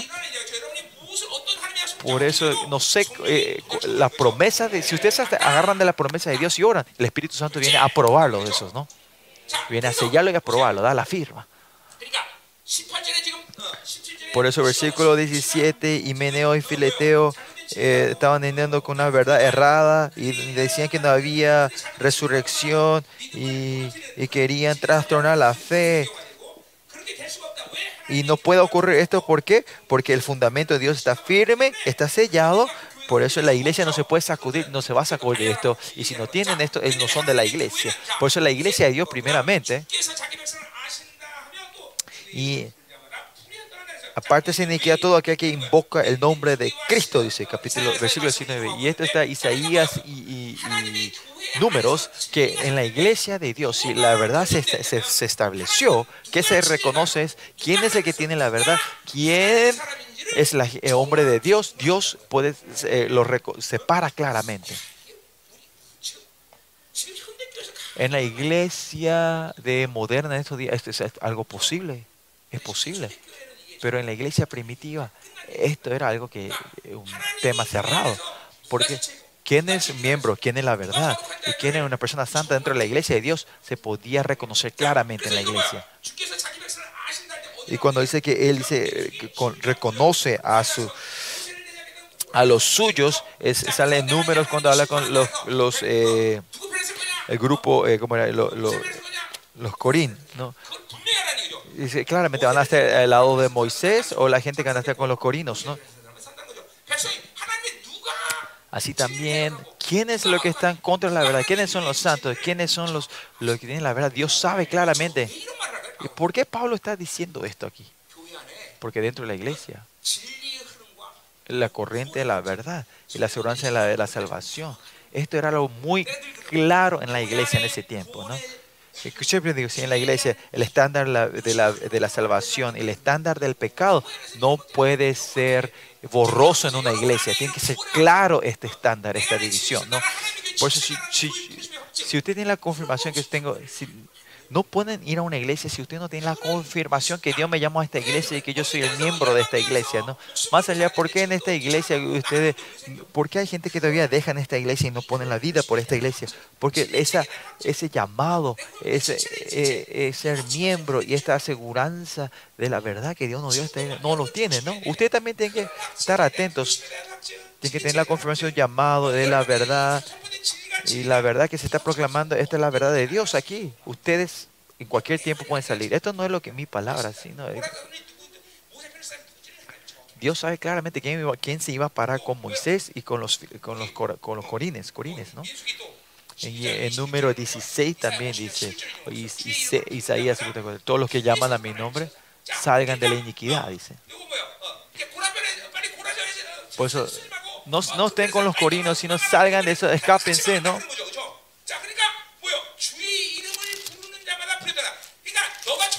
Si de verdad vos llamaste, soy el siervo de Dios, estás en la verdad, eh, que salgan de las cosas que Dios no lo toma justo en su justicia, ¿no? Como lo reconoce como impiedad, salgan de eso, ¿no? Ustedes también, si son hijos de Dios, no toquen las cosas impuras, ¿no?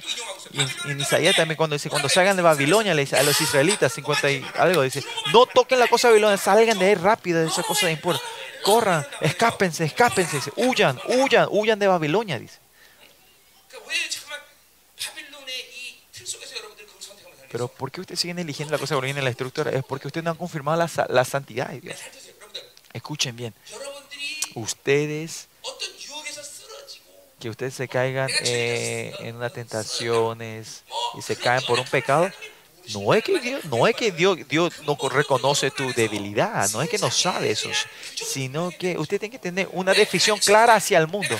Si yo soy, tengo la identidad clara que yo soy el pueblo santo de Dios, ah, claro, ya, ah, no es que no te podés caer, tienen que, claro, porque somos débiles podemos caernos, no es así, pero esencialmente dentro de ustedes, interiormente, Usted tiene que tener, el mundo es mi enemigo.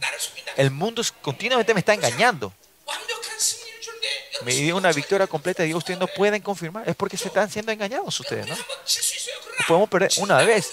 Al perder, no, nosotros eh, dudamos y perdemos la victoria. No, no es así, ¿no? La verdad de Dios es vida. No pueden tocar si no hay vida, pero, pero nosotros dudamos la verdad, dudamos la gloria que Dios puso entre nosotros. No, claramente los, los pueblos de Dios saben esto si yo de verdad, porque soy débiles y soy una persona de verdad que me puedo caer por estas debilidades, o esencialmente que la gloria y la verdad, el llamado a la iglesia, sin saber esto, me estoy cayendo todos los días y me estoy, me estoy como postrando en este mundo, es completamente diferente, ¿no? ¿Me entiendes, no? Uno es caer y otro postrarse, ¿no? Es, es totalmente diferente, ¿no? Por eso, miren, la gente que confirman esto, aunque pecan, que pecan, ¿qué hacen? Siempre por la justicia se levantan otra vez rápidamente. Aunque caigan, siempre dentro de ellos, que aunque caigan, hay una ira hacia Babilonia, un enojo hacia el enemigo, esa gente que caen. No es que se caen así, eh, bajando la guardia, sin guardia no automáticamente por la justicia, no es que te levantas automáticamente, sino que eh, tenés esa valentía de la justicia, es el arrepentimiento es, es cuando quieras. Y estas heridas interiores eh, no, dejan, no, lo, no lo dejan así nomás escondido por 10, 20 años entre ustedes. Por favor, le digo a ustedes, tienen que checar la salvación. Hay que checar tu salvación, chicos. No puede ser. Si tienen la confirmación, su, just, su justicia, no pueden vivir esta vida. Es imposible. Y esto es lo que estoy diciendo. Dentro de la iglesia de Dios, este Ileo, Imeo y Fileo, ¿por qué, se, ¿por no recibieron la salvación? Porque no son ni la iglesia de Dios. No tienen la verdad, no tienen la verdad dentro de ellos. Por eso dentro de ustedes tienen la verdad. Entonces, se pueden caer delante del mundo y pueden aceptar eso. Pero dentro de nosotros tenemos ese estándar de la verdad, y la estándar de la santidad de Dios y el llamado de Dios. No, esto no se va a sacudir entre ustedes. Levántense, levántense y decimos victoria y una y otra vez. Amén. No caernos. Eh, lo mejor es no caernos y no pecar. Pero lo importante en nuestra debilidad podemos aceptar eso. Pero lo importante que es, aún no es importante no es no caernos, sino importante es levantarnos otra vez. ¿Por qué no podemos levantarnos? Porque tenemos una clara estándar de la verdad de Dios. Nosotros podemos seguir levantándonos. Y cuando nos levantamos con esa justicia, ¿qué ocurre entre ustedes? Se confirma la justicia. El estándar de la verdad se fortalece entre cada vez que te levantas. Eso no es que así nomás te levantas. primeramente, a nosotros es lo, lo importante es levantarnos. Levantarnos con su justicia continuamente y confirmar esa victoria a nosotros.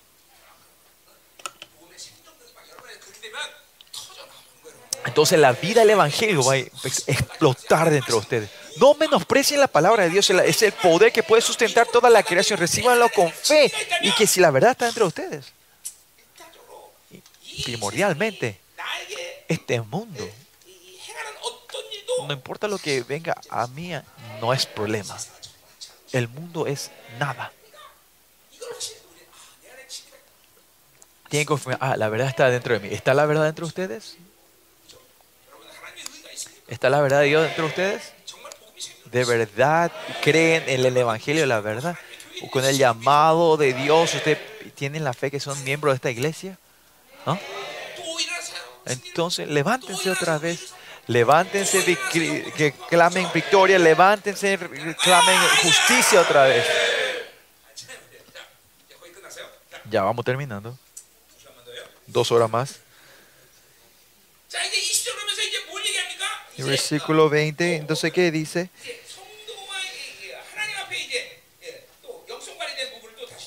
Eh, habla un poco otra vez del mantenimiento espiritual entre los miembros, dice. Pero en una casa grande no solamente hay utensilios de oro y de plata, sino también de madera, de barro y unos para usos honrosos y otros para usos viles. No importa qué plato sea, de qué material sea, lo importante que es que tenemos que ser usados viales. Eh, tenemos que ser usados honrosamente, preciosamente, ¿no? Ustedes eligieron ser oros o plata. No, ese es el llamado de Dios. Así es como talento. No está, cada uno tenemos talentos diferentes, ¿no? Pero aquí es importante el, el mina. ¿Se acuerdan del mina? Todos tenemos el llamado, la honra como hijo del rey. Pues no importa qué plato sea, eso ya no importa, no importa si es madera, de barro, de oro, de plata. Eso, esa es la elección de Dios. Pero ¿Qué es lo importante aquí? Es que tenemos que ser platos usados honrosamente. Vamos a ver qué son estos platos. Versículo 21 dice, así que si alguno se limpia de estas cosas, otra cosa muy importante aquí, que yo lo tomo presente, que limpiar estas cosas será, será instrumento para honra, dice, ¿no? Si somos limpios, vamos a usar honradamente. Si hay un plato de oro y tiene, está, eh, tiene eh, caca, ¿vas a usar o no? No se va a usar. Si un plato de barro está limpio, ¿vas a usar ese plato? Se puede usar ese plato de barro, ¿no? Lo importante, lo más importante es que seamos limpios. Platos limpios, ¿no? Utensilios limpios. El primer día nosotros hablamos, hablamos sobre estos tres canales del corazón limpio, buena conciencia y fe no fingida. Es lo más importante importante limpiar esto. ¿Por qué? Por su incredulidad y por, por la eh, pereza espiritual que nos está limpiando, ¿no? Y esto, estos canales, nosotros, el proceso de limpiar esto todos los días es para hacer es algo directo para hacer, para hacer utensilios, utensilios honrosos, usados honrosamente. Más allá de que yo como pastor, el pan tiene que ser limpio, pero también mi mano también tiene que ser limpia. ¿no? Por eso yo siempre todos los días no puedo parar de limpiar todos los días. El, el, el, más allá cuando veo este misterio, tengo que limpiarme más. Porque viste, cuando usaste el plato, tengo que usar, limpiarlo, ¿no? Hoy recibiste la gracia también, tengo que limpiarte otra vez, ¿no? No es que solo recibí solo la gracia, también hay muchas cosas que entraron con tus pensamientos eh, sucios, ¿no? Así que limpiar, eh, limpie, la limpieza es algo muy importante tenemos que limpiarnos todos los días. Algo muy importante. ¿Por qué? Porque eso es el secreto.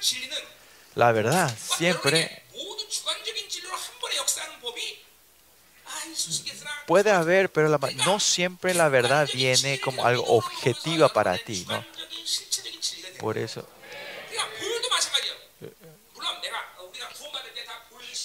Por eso primero, primeramente que recibir la verdad personalmente y cuando vas continuamente recibiendo personalmente, esto se transforma en algo absoluto y objetivo en tu vida.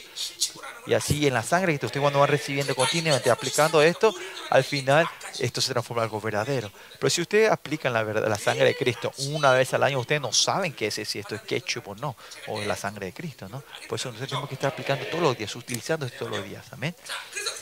Por eso, pueden limpiarnos todo. Eso es todo. Eso es lo, que, lo único que usted tiene que hacer. No tenemos que ser perezosos y tener fe. Eso es. Entonces vamos a ser usados honrosamente. Entonces, ¿qué pasa? Y serán instrumentos para honra santificado.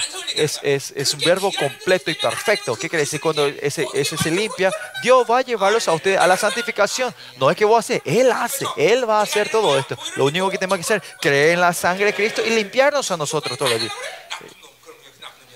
No podemos decir que nos limpie también. Yo por lo menos tengo que limpiar esto, ¿no? ¿Quién tiene que limpiar? Heiji tiene que ser, ¿no?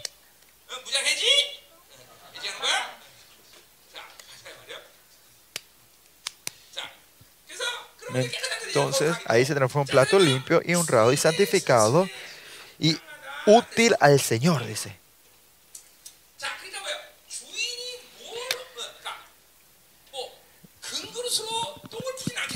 Claro, con un plato de oro el dueño no va a usar un plato de oro para... No importa lo que ponga dentro de ese utensilios, siempre cuando está limpio él puede usarlo, ¿no? El ejemplo, ¿no? Esencialmente, fundamentalmente, en el, en el aspecto del ministerio, a ustedes, sea como sea, tenemos que estar en un estado limpio que Él nos pueda usar. ¿Qué quiere decir limpiar? ¿Qué significa? Usar la sangre de Cristo y la, la fe con eh, corazón limpio, buena conciencia y fe. No fin, dejamos abierto. El Señor puede derramar todo lo que sea, podemos recibir. Si nos da fe, nos da la obra de la fe. Si nos da amor, puede haber la obra de la fe. Y si hay esperanza, viene la esperanza, la paciencia la esperanza. Todo esto se abre. Si dejamos abierto y limpio, esto aparece todo y, y podemos, yo no puedo utilizar. Porque ¿quién es, quién es el, que, el que está controlando y usando esto? ¿no? Es el Señor, no soy yo, ¿no? ¿no? Pues usted no puede, Señor, yo solo quiero, yo solo quiero profetizar. No, si Él quiere profetizar, vas a profetizar. Si Él quiere sanidad, vas a sanar. ¿Por qué esto no funciona en tu vida? Porque no estamos limpios. Si estamos limpios, todo es posible. Podemos hacer todo lo que Él nos da. Pasado 31 años en mi vida,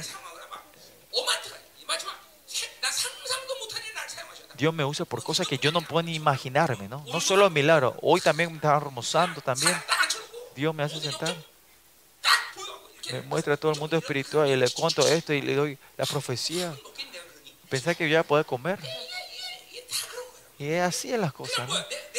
Es mi, mi, mi, experiencia. No, es sino que el dueño quiere usar, el Señor quiere utilizar y yo solo dejo el plato abierto, el plato limpio. Y lo que hice los pasados 31 años, ¿qué hice? Es limpiar. Eso lo hice limpieza. es ser útil al Señor.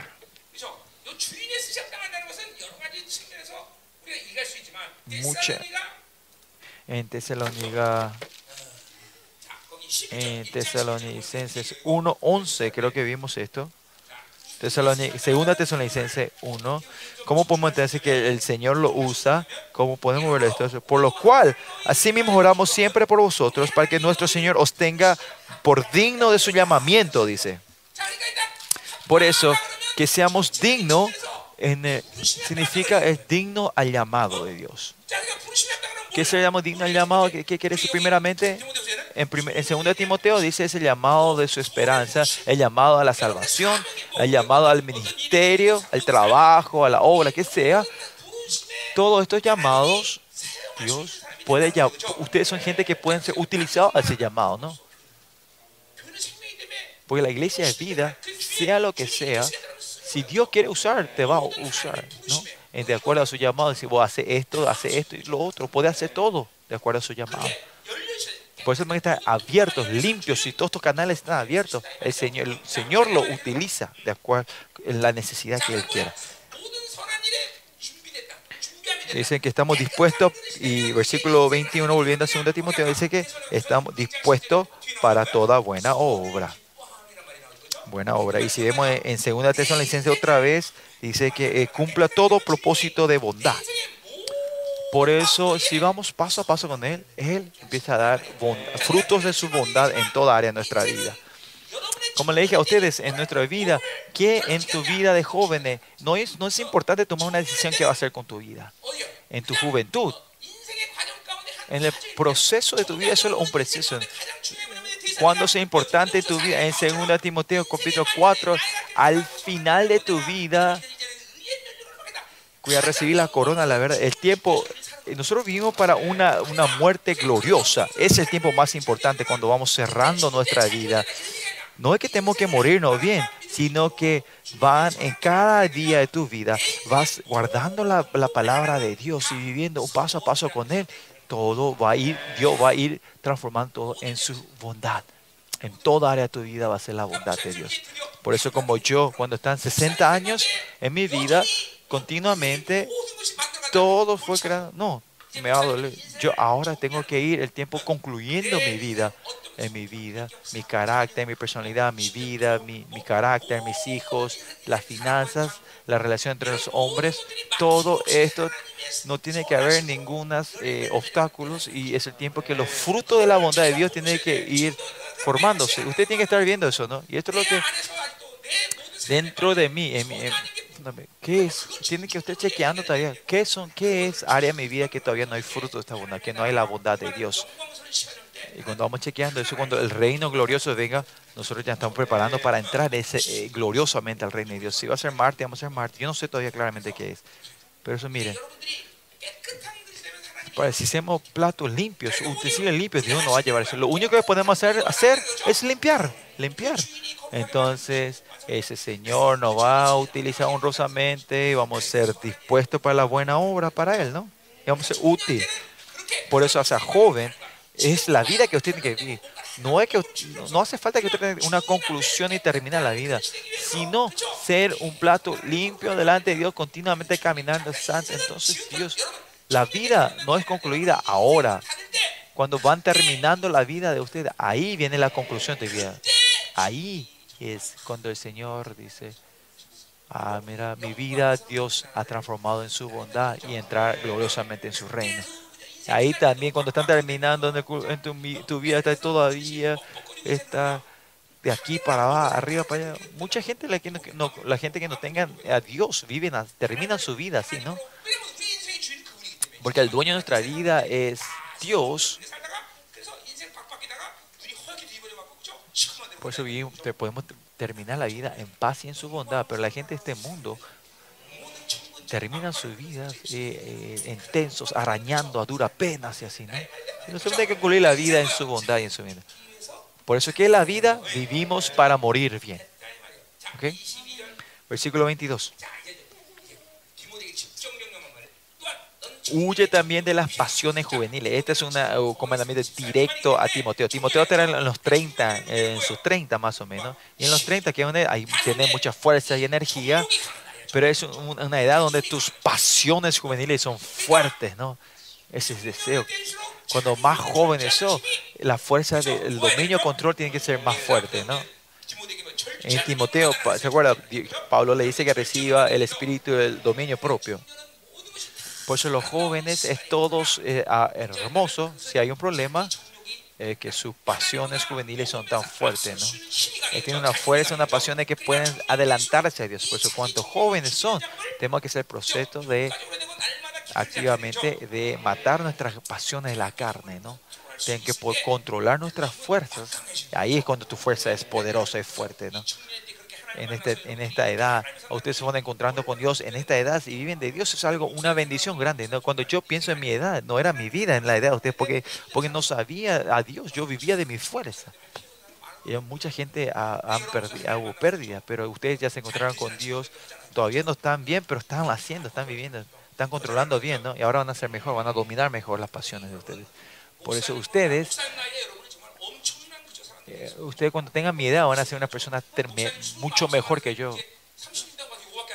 Y no, yo por los 31 años viví así, apenas llegué acá, pero ustedes a esta edad ya están recibiendo esta vida espiritual. Eh, dentro de 30 años, imagínense, ustedes son gente que van a hacer el cielo automático. Chicos, díganle amén. ¿Por qué no dicen amén? Eh, grité un poco para que se despierten los chicos que están durmiendo.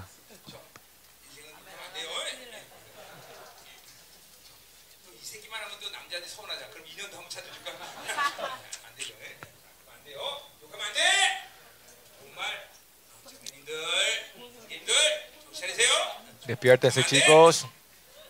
No se duerman.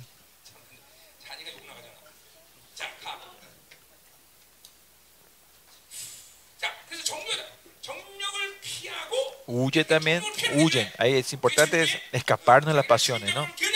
Y no, no sean perezosos en el trabajo de matarse a sí mismos, ¿no? Y sigue la justicia, la fe y el amor y la paz con los que quebraron corazón limpio invocaron al Señor. Corazón limpio, ¿se acuerdan, no? Corazón limpio. Si ustedes cuando estén en la iglesia, con el nombre de ser miembros, podemos ser relaciones unos los con los otros. Pero Timoteo como pastor, esencialmente, ¿con quién tiene que llevar su ministerio? Con la gente que tenga corazón limpio, él tiene que trabajar. Relación espiritual. ¿Qué es una relación espiritual entre la gente la gente que tiene corazón limpio, buena conciencia y fe no fingida? Como, como líder de la iglesia, pastor de esta era, ¿quiénes son ellos? Él él tiene que tener relación con la gente que tiene corazón limpio. Esto es algo muy importante. Usted tiene que tener relación con, quien sea, pero pastor como yo, líderes, de tener relación con todo, con todo. Pero para guiar a esta iglesia, ¿con quién puedo ir más? Es con la gente que tenga el corazón limpio, es lo más importante. Esas personas son el núcleo de la comunidad. Ayer hablamos de la gente fieles, ¿no? Es algo, similar, ¿no? Y cuando Cuando eh, seguís con esta gente, puedes, que si trabajas con esta gente, puedes, puedes seguir justicia, fe, amor y la paz, dice. ¿no? Por eso si tenés una vida piadosa, ¿qué ocurre en su vida? Es que mediante el amor, eh, la presencia interior, sos libre donde sea de Dios. La gente que tiene esta, esta presencia interior, esa gente que tiene el dominio del Espíritu Santo interior, donde sea, Dios puede derramar su presencia exterior. Por la vida piadosa es donde la presencia es encarnada.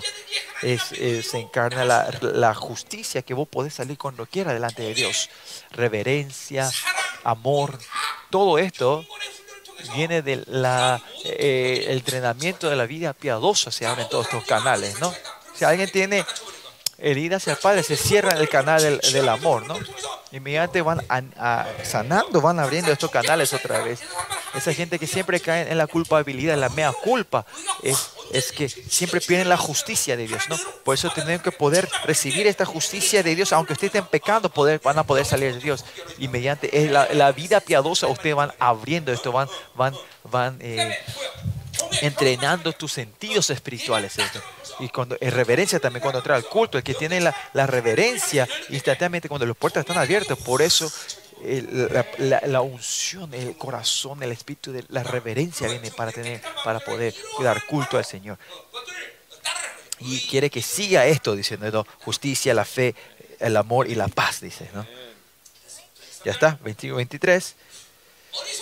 Pero desecha las cuestiones necias, dices, insensatas, necias, tontas, ¿qué son necias? Que no están viviendo el Espíritu Santo, son tontos porque no están viviendo el Espíritu, no viven del Espíritu Santo.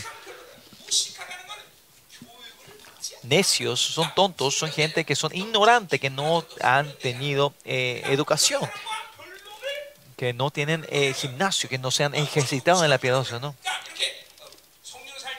la gente que no viene el Espíritu Santo, que no tiene la verdad de la estructura de la verdad y no tiene el entrenamiento de la verdad, y lo que tienen conflictos, palabras, dice que, que de ellos, que sabiendo que entregan contienda, que, que desechen, que tiren a esta gente, que... ¿Se acuerdan? Se en que la comunidad puede haber debate y eso, pero cuando se... Por eso tenemos que vivir el Espíritu Santo y, y, tenemos que entrenarnos en la vida piadosa con la verdad de Dios. O si no, hay, hay palabrería, hay, hay pelea, ¿no? Hay, hay contiendas, ¿no? Es porque no tienen la verdad y no viene el Espíritu Santo, hay contiendas, ¿no? Versículo 24. La iglesia de Dios.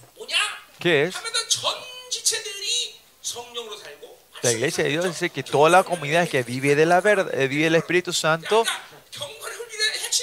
y vive la verdad. ¿Y qué es la vida piadosa? Ser entrenada, ser entrenada por el Espíritu y la palabra. Ese, ese es el fundamento de la vida piadosa. Eh, ¿Quiénes son los miembros de la, eh, ¿quiénes son los miembros de la iglesia? Son los santos de Dios, son los que son entrenados por el Espíritu y la palabra, y vivir con la palabra, con el Espíritu y la palabra de Dios.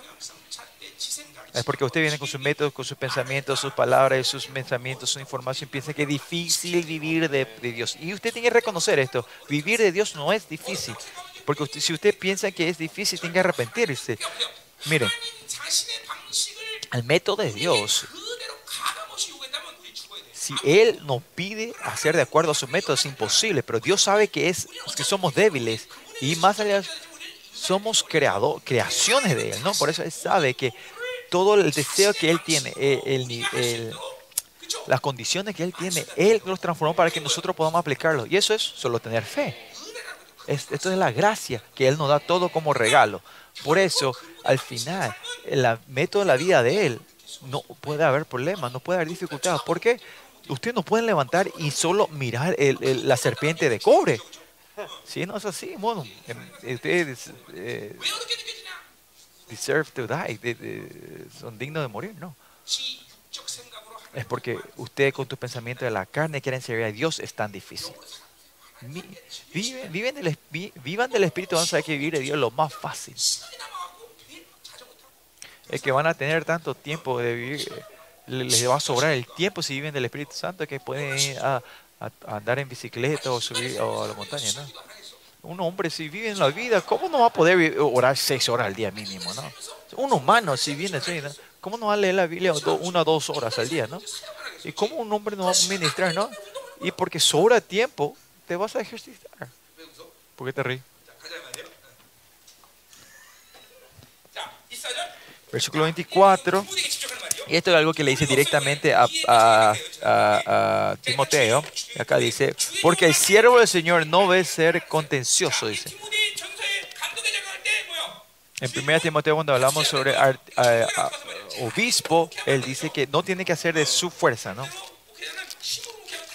No tiene que hacer con su fuerza o con, con su poder, ¿no? Fuerza, ¿no? Especialmente el siervo de Dios tiene que gobernar sobre eh, la iglesia de Dios con la autoridad y el poder que Dios le da, no con su fuerza, ¿no? Entonces va a ser, haber contención, va a haber eh, contenciones, ¿no? Va a haber peleas, ¿no? Sino amable para que con todos, para con todos, apto para enseñar. Sufrido, ¿no? O sea, amable, amable, eh, viene la palabra, es manso, tiene que ser manso, que es eh, la mansedumbre, es la gente que escucha el Espíritu de Dios, el que tiene que escuchar la voz de Dios y enseñar bien, ¿no? Apto para enseñar. Desde el Antiguo Testamento vemos, si vemos los siervos de Dios, los, los sacerdotes, eh, en todo aspecto, la, corriente de los, de los sacerdotes, profetas, los reyes, a ellos, son, ellos son, eh, los que tienen toda esta corriente son los, los siervos de Dios. Así, los siervos de Dios, desde el Deuteronomio, ya son condiciones que, que, que, que, da en, Por eso los siervos tienen la corriente de, de, los apóstoles, de los profetas, de los sacerdotes del Antiguo Testamento. Ellos son los, los pastores estos días. Y en ese aspecto, ustedes tienen que ser, honrar al pastor de ustedes, ¿no?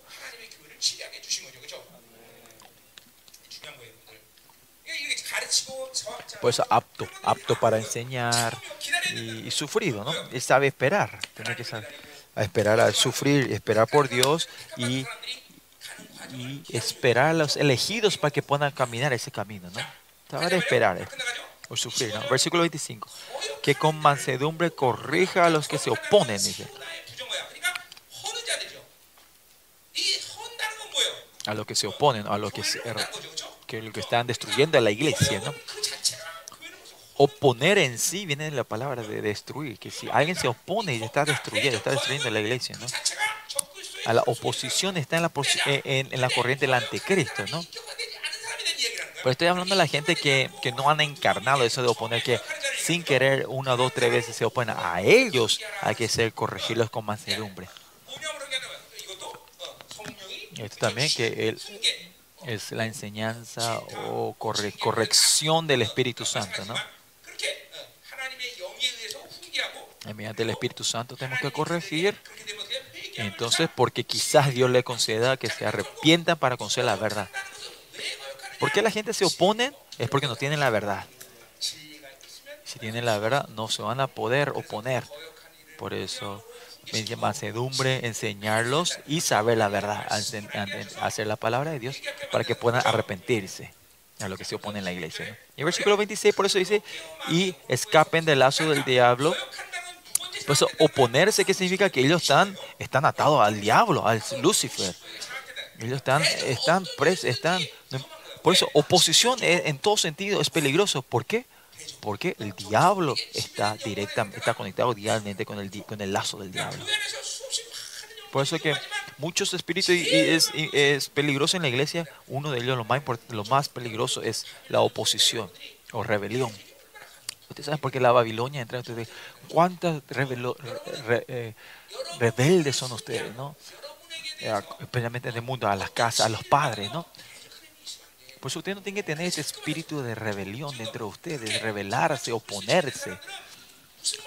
Porque cuando la palabra de Dios entra, ¿verdad? Ustedes si están en la Babilonia, el espíritu de la Babilonia dentro de ustedes, ustedes van a seguir, oponerse, rechazar y no aceptar, ¿no? Por eso, chequen si usted tiene esta energía de oposición de ustedes. Si usted piensa que usted es fuerte, o más allá de la gente que están así, no saben que ellos eh, están, oponiendo, ¿no? Escapen del lazo del diablo en que están cautivos a la voluntad de él. Por eso a los que oponen hay que corregirlos para que sepan la verdad y para que se puedan escaparse del lazo y para que puedan ser cautivos a Dios. Por eso es, es el, el deber del- eh, de los siervos de Dios saber quiénes son los que se oponen. ¿no? Y acá terminamos la palabra. Vamos a orar.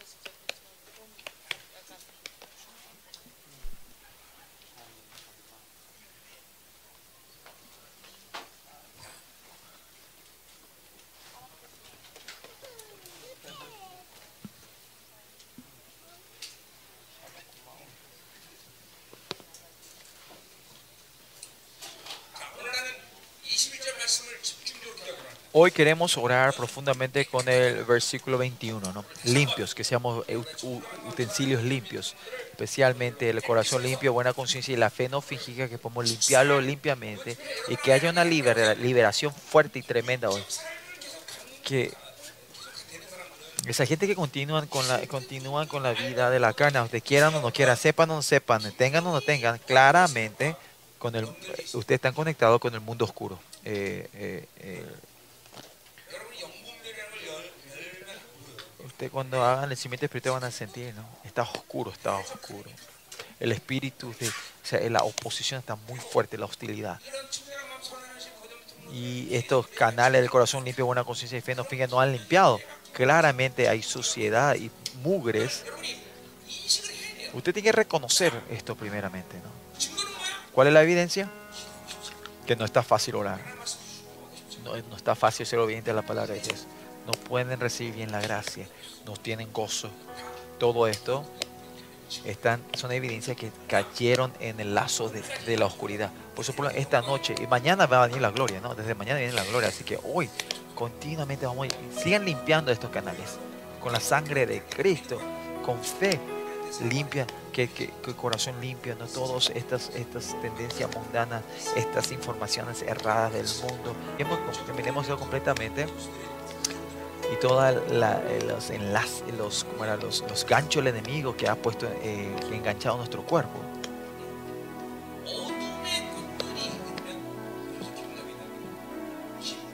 Por ejemplo, que la gente que por la oscuridad, que ustedes no pueden alegrarse, que no tienen gozo.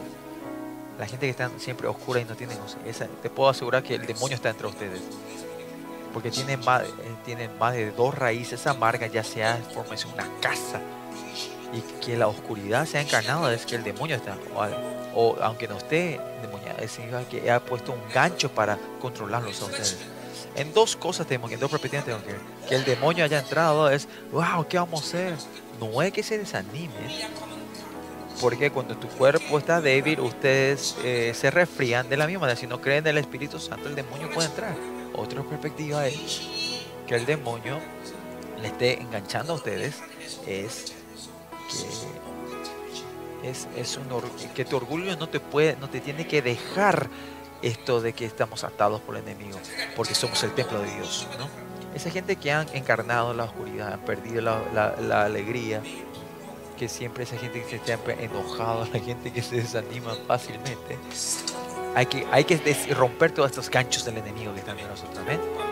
Esta noche vamos a hacer la limpieza completa y mañana cuando no Dios la que espero que mañana sea el día que Dios nos derrame su gloria.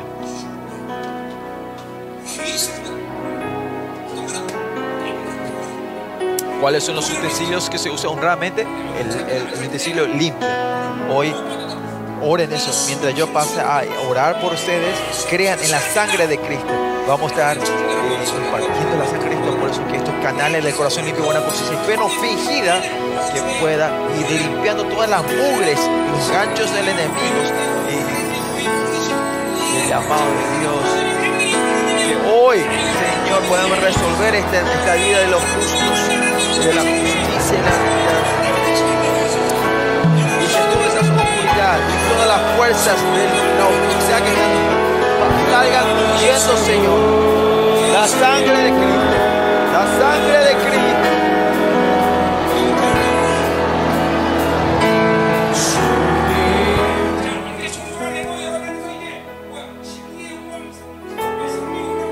una cosa más, cuando estos canales se abran y estos suban, y declaren, el, declaren fe, declaren victoria a lo que le están renovando, declaren la vida del Evangelio dentro de ustedes y declaren la libertad completa de Dios. Yo soy libre, yo soy victorioso. El demonio, ustedes no pueden tocarme, no me pueden engañar más. La sangre de Cristo, la, el corazón limpia, la fe no la obediencia.